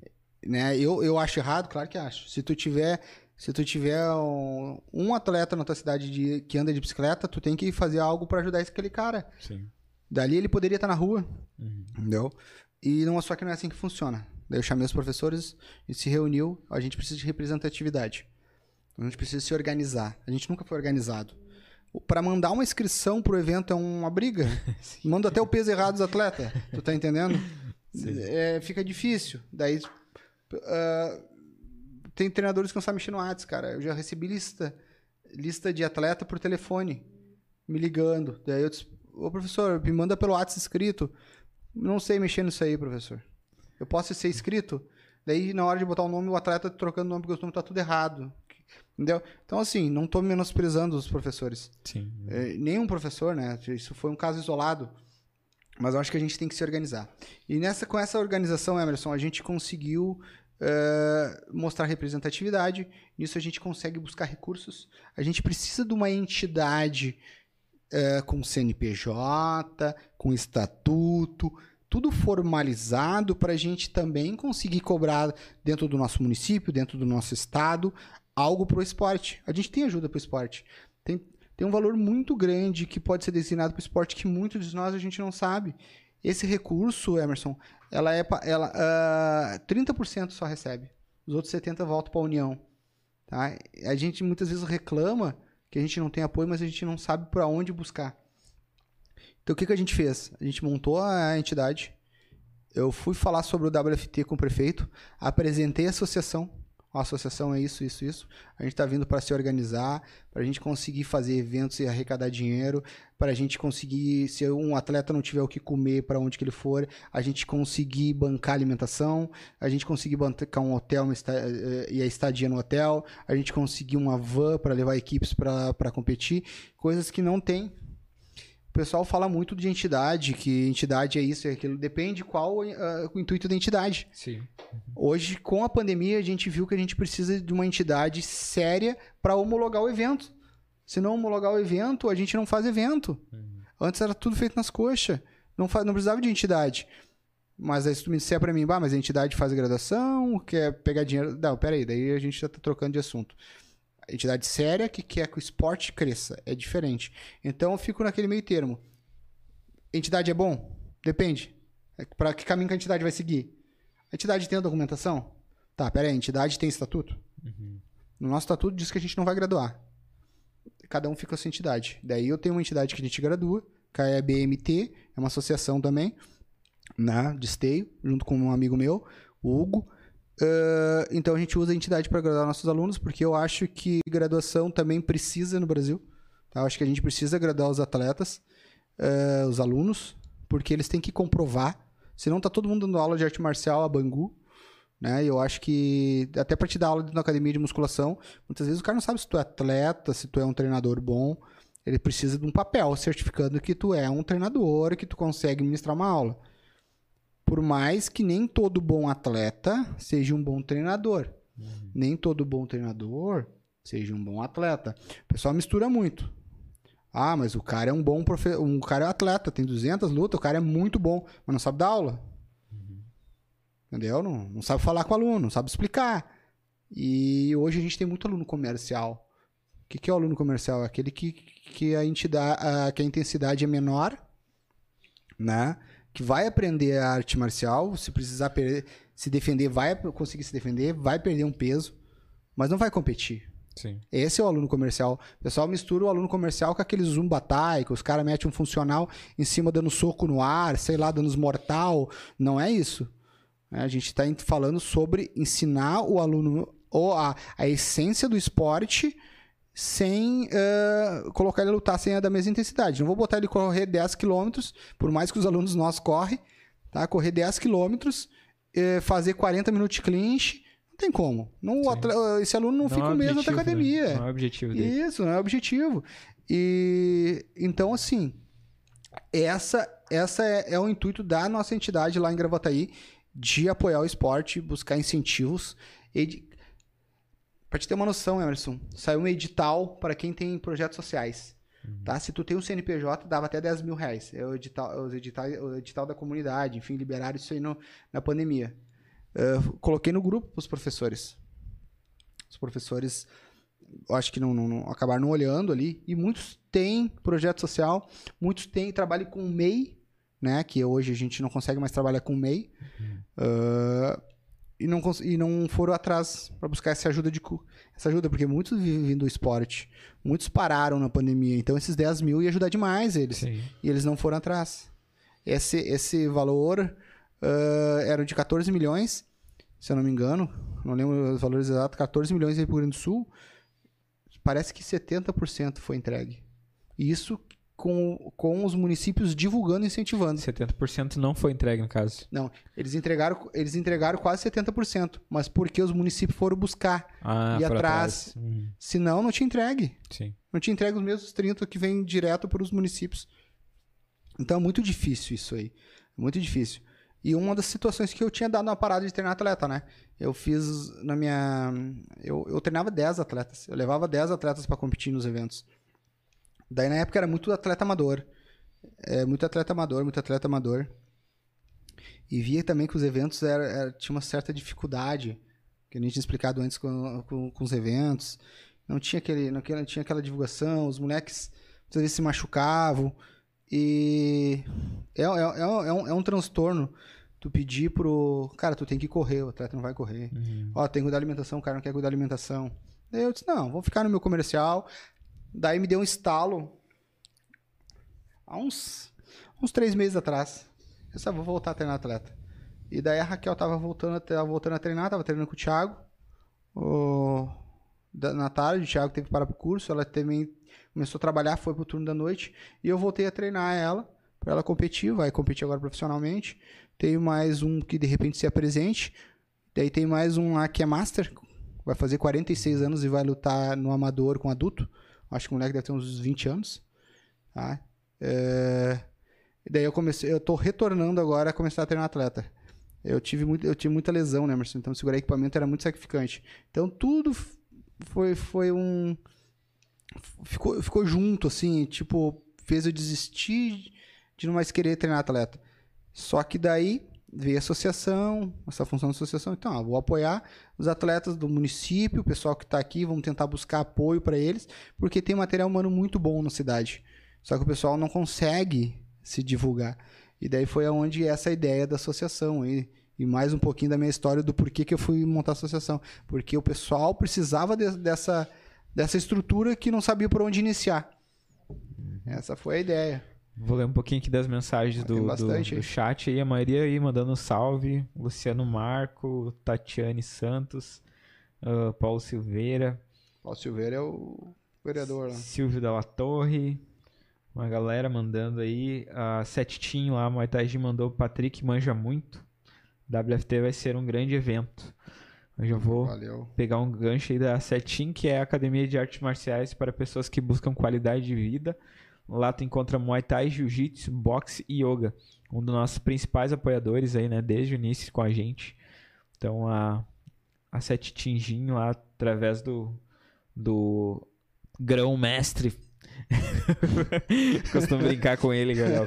O grão mestre cru, eh, guardião das galáxias lá, o Max, Max Beck. Projeto Meu amigo Dourado. de longa data. Ah, deixa eu ver quem mais aqui. O Robis, Robson Reich, né? Que é o treinador aí da K- KSPF. Sempre teve no evento. Evento WT, WTF. WFT. W, WFT é Ah, top. tu também errou, né? Estivemos presentes no primeiro e nos outros recorrentes. A cada edição melhorou mais. Felipe Machado, Macedo. Vai ser o primeiro evento do Renato pós-liberação de quimioterapia. Estamos muito ansiosos. Tu conhece? Eu não- Conheço, eu não meu, conheço. era meu aluno. A gente, ele, esse rapaz, cara, história de vida aqui, velho. Eu Uhum. tenho muita galera que tem história de vida lá no WFT. Não, WFT, na World Thai. é, tá, tá, tá me confundindo com o WFT World Thai, meu lá. E esse, esse rapaz aqui, cara, é, o molequezinho dele com 10 meses teve, teve câncer Uhum. no abdômen, se eu não me engano, 15 centímetros. Bah. uma briga porque ele estava vivendo de doação, tá? Acho que não há vergonha nenhuma falar porque era tava na rede social, a gente tava vendendo rifa, recebendo doação, ele e a esposa porque não poderia trabalhar porque eles passavam mais no hospital com a criança Sim. e ele tinha que ajudar. Tinha ficado desempregado. E, e o molequezinho agora fez a químio, eh, fe- diminuiu aqui, diminuiu o, o, o, câncer com a químio, né? Nódulo que se fala, acho que, né? Acho não é. lembro, é, tem, é, tem um nome ali. E, e daí conseguiram retirar. E agora ele tá dizendo que vai levar o Renato lá no dia do evento, cara. Ah, que Show legal. de bola, é, vitória, sim. Ele tem que entrar junto, então, no, no ringue, né? Pá. no, no colo. Ah, deixa eu ver, a Raquel Constante aí, foi bastante citada, falou, essa edição vai ser muito top, estou ansiosa para voltar aos rings nesse evento. Thiago Fagundes, essa vai ser a maior edição do WFT. A gente faz um esforço muito grande para fazer o melhor evento, com a melhor organização e qualidade. É teu parceiro? Isso aí Esse é o Thiago que é falou? o Thiago, treinador lá. Na- tre- também tá treinando a Raquel, namorado dela. Esse é um dos meus braços lá, os dois gêmeos. Se você ver os dois gêmeos, vai saber lá que é, o, que é os braços lá da academia. lá. O pessoal já pergunta os gêmeos, nem sabe o nome dos caras, né? É os gêmeos. Ó, qual é dos gêmeos? É os, o, Thiago, faz, é tudo igual. o Thiago tá estagiando na comissão agora. O Thiago tá trabalhando na Ah, comissão. sim, tá, lembrei quem é o Thiago. É um dos gêmeos, é que você tem que ver o outro É, gêmeo o pra saber qual era conheço gêmeos, né? Aham. O outro vai trabalhar no evento também lá. É, é, é os meus, é os meus braços, cara. É os caras que me apoiam a fazer o evento, é os caras que apoiam a academia, é os caras que ajudam a limpar a academia, é os caras que pintam a academia comigo, é os caras que fazem texto, é os caras que me xingam porque eu sou chato pra caramba. Essa semana eu tava dizendo pra eles, nunca tinha me falado, eu disse, meu, vocês devem reclamar de mim, né? Daí o Thiago me olhou, bah, meu, eu falo mesmo. Daí o Gabriel, eu, eu não. Daí eu subi as escadas, foi foi quinta, cara. Quinta de manhã. Daí eu, eu tava- a gente tava ajustando o card. E daí o programa tava ruim, enfim, não conseguia ajustar lá. Daí o, o, o Gabriel disse um dia antes que não reclamava de mim. Daí desce o, o, o Silvio aqui, que, que, que é aluno também, ele disse, ah, eu tava reclamando que só queria treinar, hoje tem que fazer card. E esse cara, tu disse que não reclamava de mim. Daí ele, ah, meu, hoje eu queria treinar. Eu disse, não, agora tu vai fazer o card, cara. Não vai, vai me ajudar com o card. O card tá quase pronto lá, daí falta alguns detalhes ali só das, das outras reservas que tem que ajustar. E já quase soltando o card aí. Show. Também vou falar um pouquinho da Royal Thai lá. Tu também vê que no, no Instagram que tu fechou, né? A parceria Show, com o Teste. Cara, o Teste também, né? Eu, eu não canso de falar do cara porque ele é um dos nossos apoiadores aí. E é super importante o trabalho que ele faz, que é registrar as lutas, né? Então lá a Royal Thai Photography vai estar do primeiro à última luta lá, fazendo o registro de todas as lutas. E aí, pós-evento lá, ou até mesmo antes do evento, pode entrar em contato com o Teste e já garantir, né, a tua, o teu, o teu álbum lá de fotos lá. Ele não, não sei exatamente quantas, quantas fotos ele faz, né? Tipo, É quanto que- muita. é, mas, mas tipo, é bastante e o cara é bom, né? E é muito importante, volta lá no, no que a gente tava falando antes, que é a questão do, do, do atleta ter uma postura profissional, né? Tu ter uma foto bonita, tu poder ter uma foto legal lá, tu dando um golpe legal é, e botar um textinho na semana, tu vai com certeza atingir mais pessoas, vai chamar a atenção de patrocinador através disso, né? Então, a, a, a arroba Royal Thai Photography é um testemunho, pois não apenas aponta uma lente, ela constrói, constrói significados e conta sua história. Errei mais um. será que será que eu vou será que eu vou, vou gabaritar hoje falar todos errados? Sim, é. Eu tô cansado. Ah, CT Pride Team, 20 anos no mundo das lutas. Ah, a equipe Pride Team é referência em Muay Thai. E nossa equipe você encontra um CT no centro de Gravataí com ótima estrutura, aulas de Muay Thai, boxe e Jiu-Jitsu, turma mista feminina, kids e aulas particulares, treinamentos para alunos recreativos e atletas de competição. Ainda em Gravataí temos um estúdio com foco em aulas particulares e pequenos grupos. Você também encontra nosso Muay Thai nas cidades de Pinhal e Cerro Grande. Acompanhe nosso trabalho em arroba CT ou arroba equipe Pride. Pride é com I, tá, gurizada? É P-R-I-D-E. E por último, mas não menos importante, óleo Thai Knockout. ah, melhor óleo de aquecimento nacional, aprovado por atletas brasileiros e tailandeses. E único óleo brasileiro aí que tenha, é que é registrado na Anvisa, né? Então, tá aí, tá até inclusive na... Qual câmera? Show, porque a Anvi- a Anvisa Aí. tava trancando todos os olhos. Isso aí, ó. Então, é, tem a liberação. É, eu acho que é o único óleo também que já vem com esguichador aqui. E Eu não tinha é, visto assim ainda. é, e é barato, gurizada. Entre em contato que eu tenho a pronta entrega. Precisando é só chamar. Vai ter um WFT lá, né? Ah, vai ter sim. Vamos, vamos colocar lá pra vender também. Ah, de- de- Vai ler mais um patrocinador? Não, já, já foi, pode Não, ir. vou dar uma lida aqui, eu achei engraçado, achei engraçado esse aqui agora. É, Adriana Gonçalves, Patrick, grande irmão. Avisa que é o Eliezer, tá? Cara, esse aqui é o Camarão, velho. Tem uma academia lá, a equipe lá, o Tim Camarão. Camarão Tim, tá sempre junto com nós, é, tá- faz presente no WFT, só que ele usa todas as redes da esposa. A gente fala, é um, é, uma, é, uma- é um braço nosso também dentro da associação, ele tem cargo dentro da associação. E tu vai ver a Adriana entrando na reunião. Tu, Adriana. Aí vai ver a cara dele, cara. Diz, Pô, mas usa todas as redes da esposa, meu. é uma laje. E- É, o WFT, o Emerson, eu era transmitido ao vivo, de graça, velho. Não era pay-per-view. Aham. Era, não era pay-per-view. A gente passava pelo YouTube, já tra transmitia pelo Facebook. Não tinha, não, não era venda de pay-per-view. E então eu pagava para ser transmitido o evento, assim, para ver que a gente não tinha uma preocupação de ser monetário o evento. O Adriano falou umas palavras bacanas lá no, no ataque, que ele falou que, que o dinheiro é consequência do, tra- do, do trabalho. né? Exato. E eu acho que é isso aí, é nesse caminho que a gente tá andando. A gente iniciou lá transmitindo ao vivo, o evento de graça, sem cobrar. A entrada era 15 reais. E hoje o evento está crescendo conforme o nosso trabalho. Então acho que, que tudo evolui. Então o intuito foi apresentar o WFT, o WFT está sendo conhecido. De repente não era conhecido por uma boa parte do estado, mas uma outra boa parte conhecia o evento. por essa questão que a gente, da galera era um pouco dividida, né? Uhum. Que eu acho que agora tá dando uma leve melhorada no estado e tá todo mundo conhecendo, né? Sim, até inclusive a- no The Contenders teve umas equipes lá que eu nunca tinha visto. E já entra assim, claro, é, vai ter aquela. Usar a palavra, não sei se correta, inconstância, né? Que um atleta bom, um mais ruim, um mais ou menos ali, né? Ainda a gente vê que não é, é, não é um trabalho. Posso usar consolidado, de repente, Consolidado. a palavra.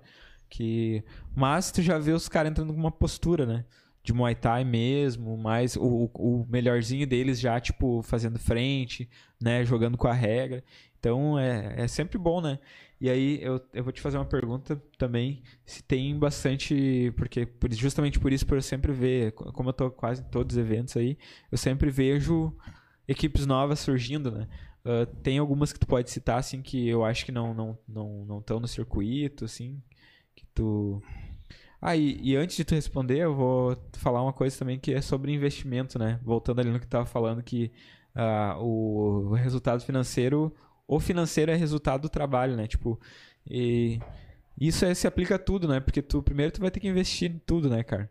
Se tu não tiver um investimento inicial ali, tu vou tirar o exemplo aqui do óleo. Eu consigo hoje o melhor, melhor preço de óleo do, do, do, do, Brasil, do Brasil, do Rio Grande do Sul, né? E tá entre os do Brasil, posso te falar, porque a fábrica, eu pratico praticamente o mesmo preço da fábrica, respeitando a mesma quantidade da fábrica, né? Então, ah, consegui essa parceria com eles lá, com a, com a Knockout, mas assim, eu tive que investir, né? Eu tive que puxar sem óleo já de, de tacada, assim, né? E a vestinha, né? Não, Não tem, não tem choro. Se tu quer, é assim, e deu. Então, então, investir, né? É uma grana ali que até não tinha, assim, a gente tava num momento meio ruim de...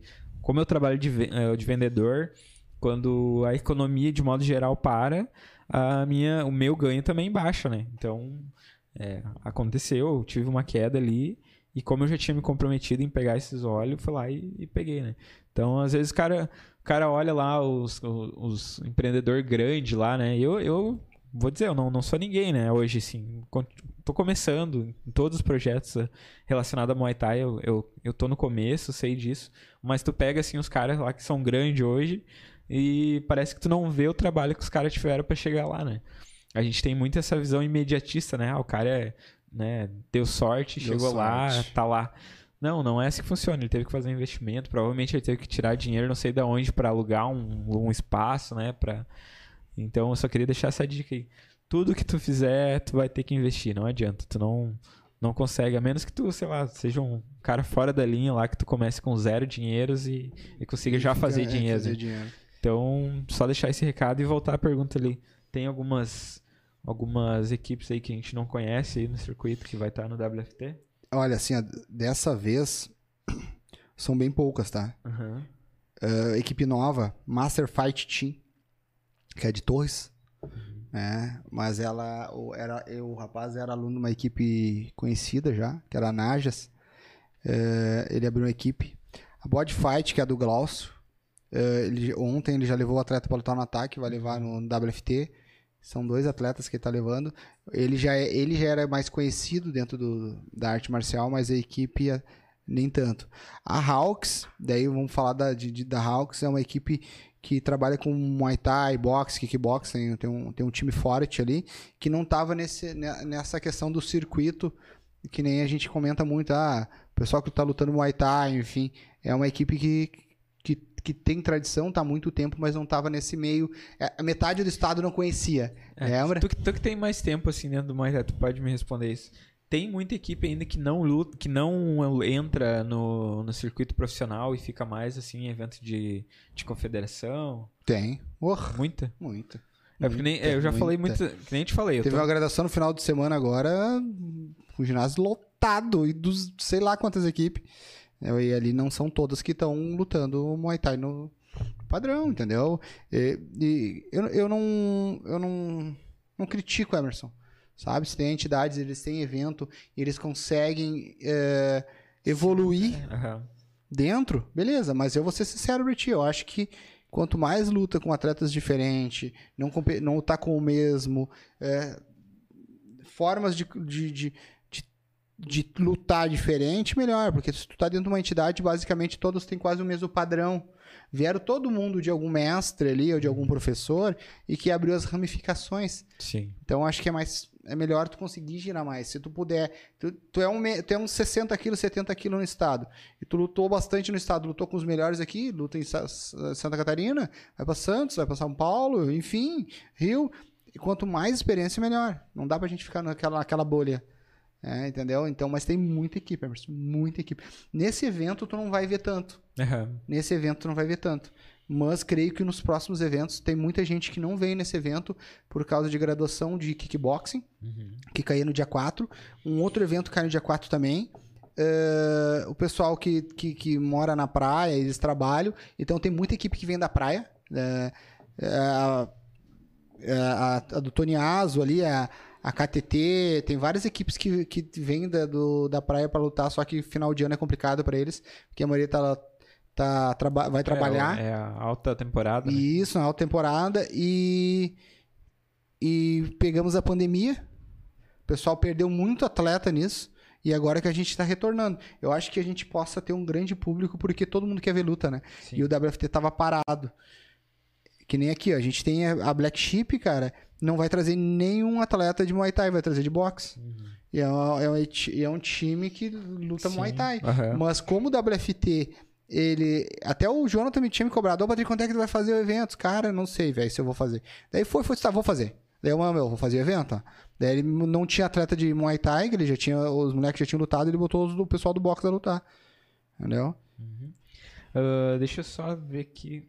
A gente vai, vai Hum. se encaminhar pro final, tá? Dragon CT. Deixa eu também. dar uma, uma olhada aqui.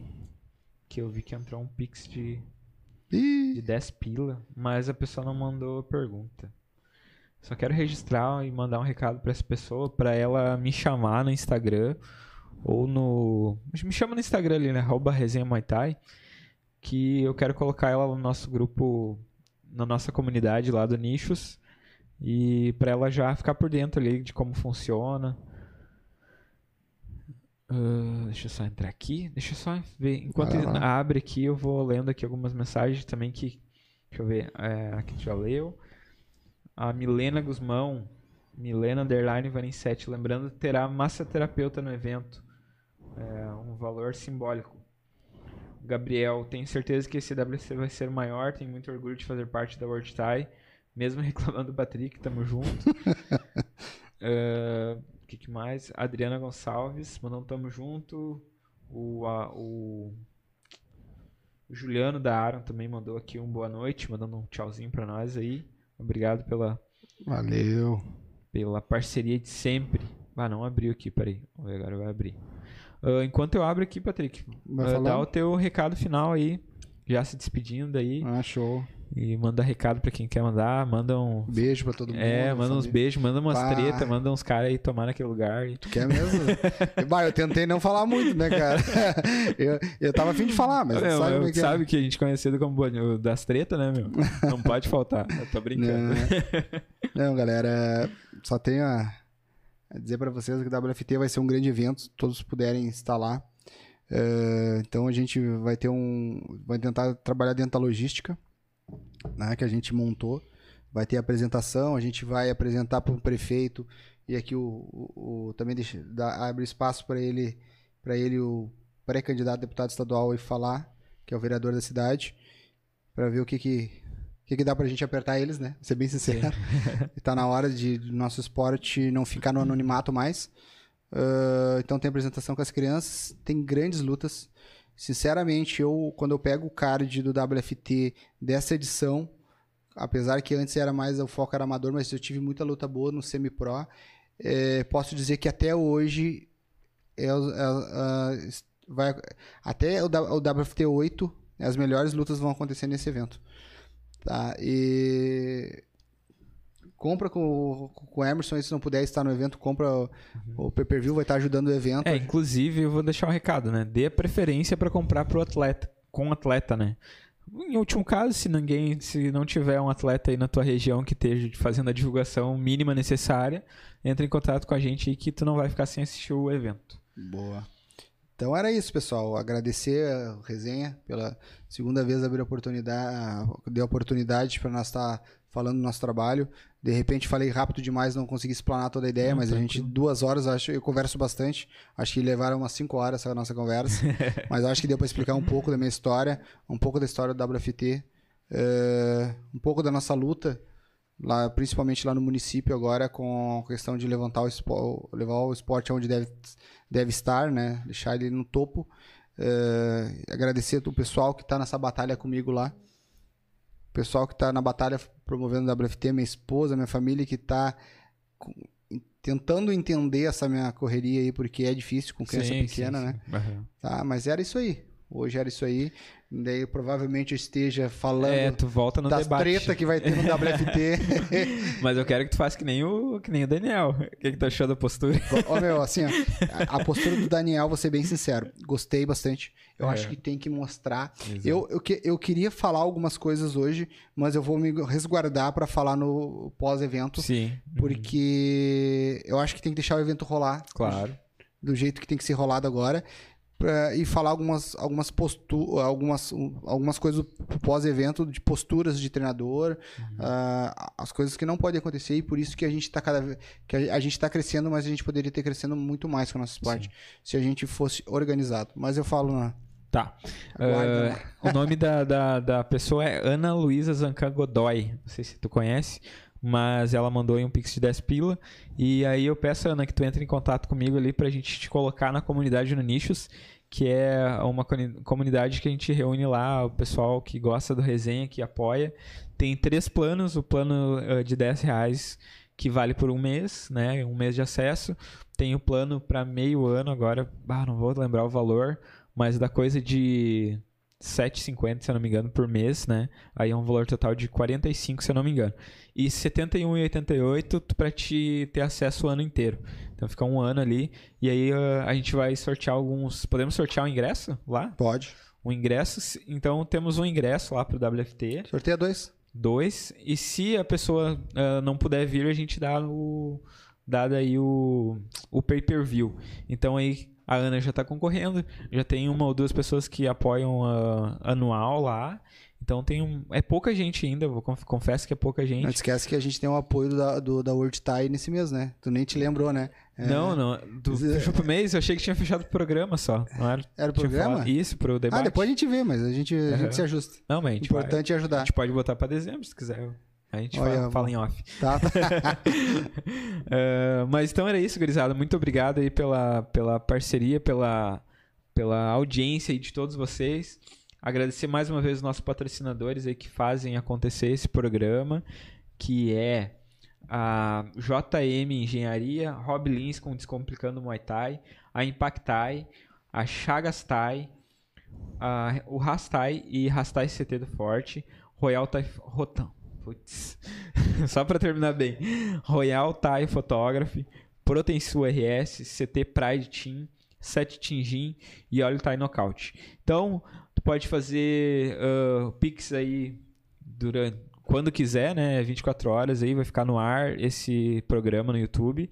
E a partir de amanhã ou depois eu já coloco lá também no Spotify. Se tu não tem tempo aí pra ficar assistindo, né, no YouTube, tu pode ouvir nas principais plataformas aí de streaming de áudio o Resenha Muay Thai. Certo? Fica ligado aí no arroba Resenha Muay Thai. Segue também o arroba WFT, o arroba Patrick Silva, que a gente vai trazer aí muitas novidades. Vão estar fazendo a cobertura do WFT. Tem muito trabalho aí pra gente fazer e muito conteúdo bacana pra vocês aí. Certo? Muito obrigado pela pe- presença, Patrick. Até dia 5 né? Que tu vai estar aí de volta. Mas a gente vai se ver antes. A gente vai se ver dia 3 na pesagem. Vai se ver dia 4 Quatro no depois evento dia e dia cinco. 5. Vamos enjoar um do Ah, outro. parceria Obrigado, Matheus. Mais um dia de trabalho.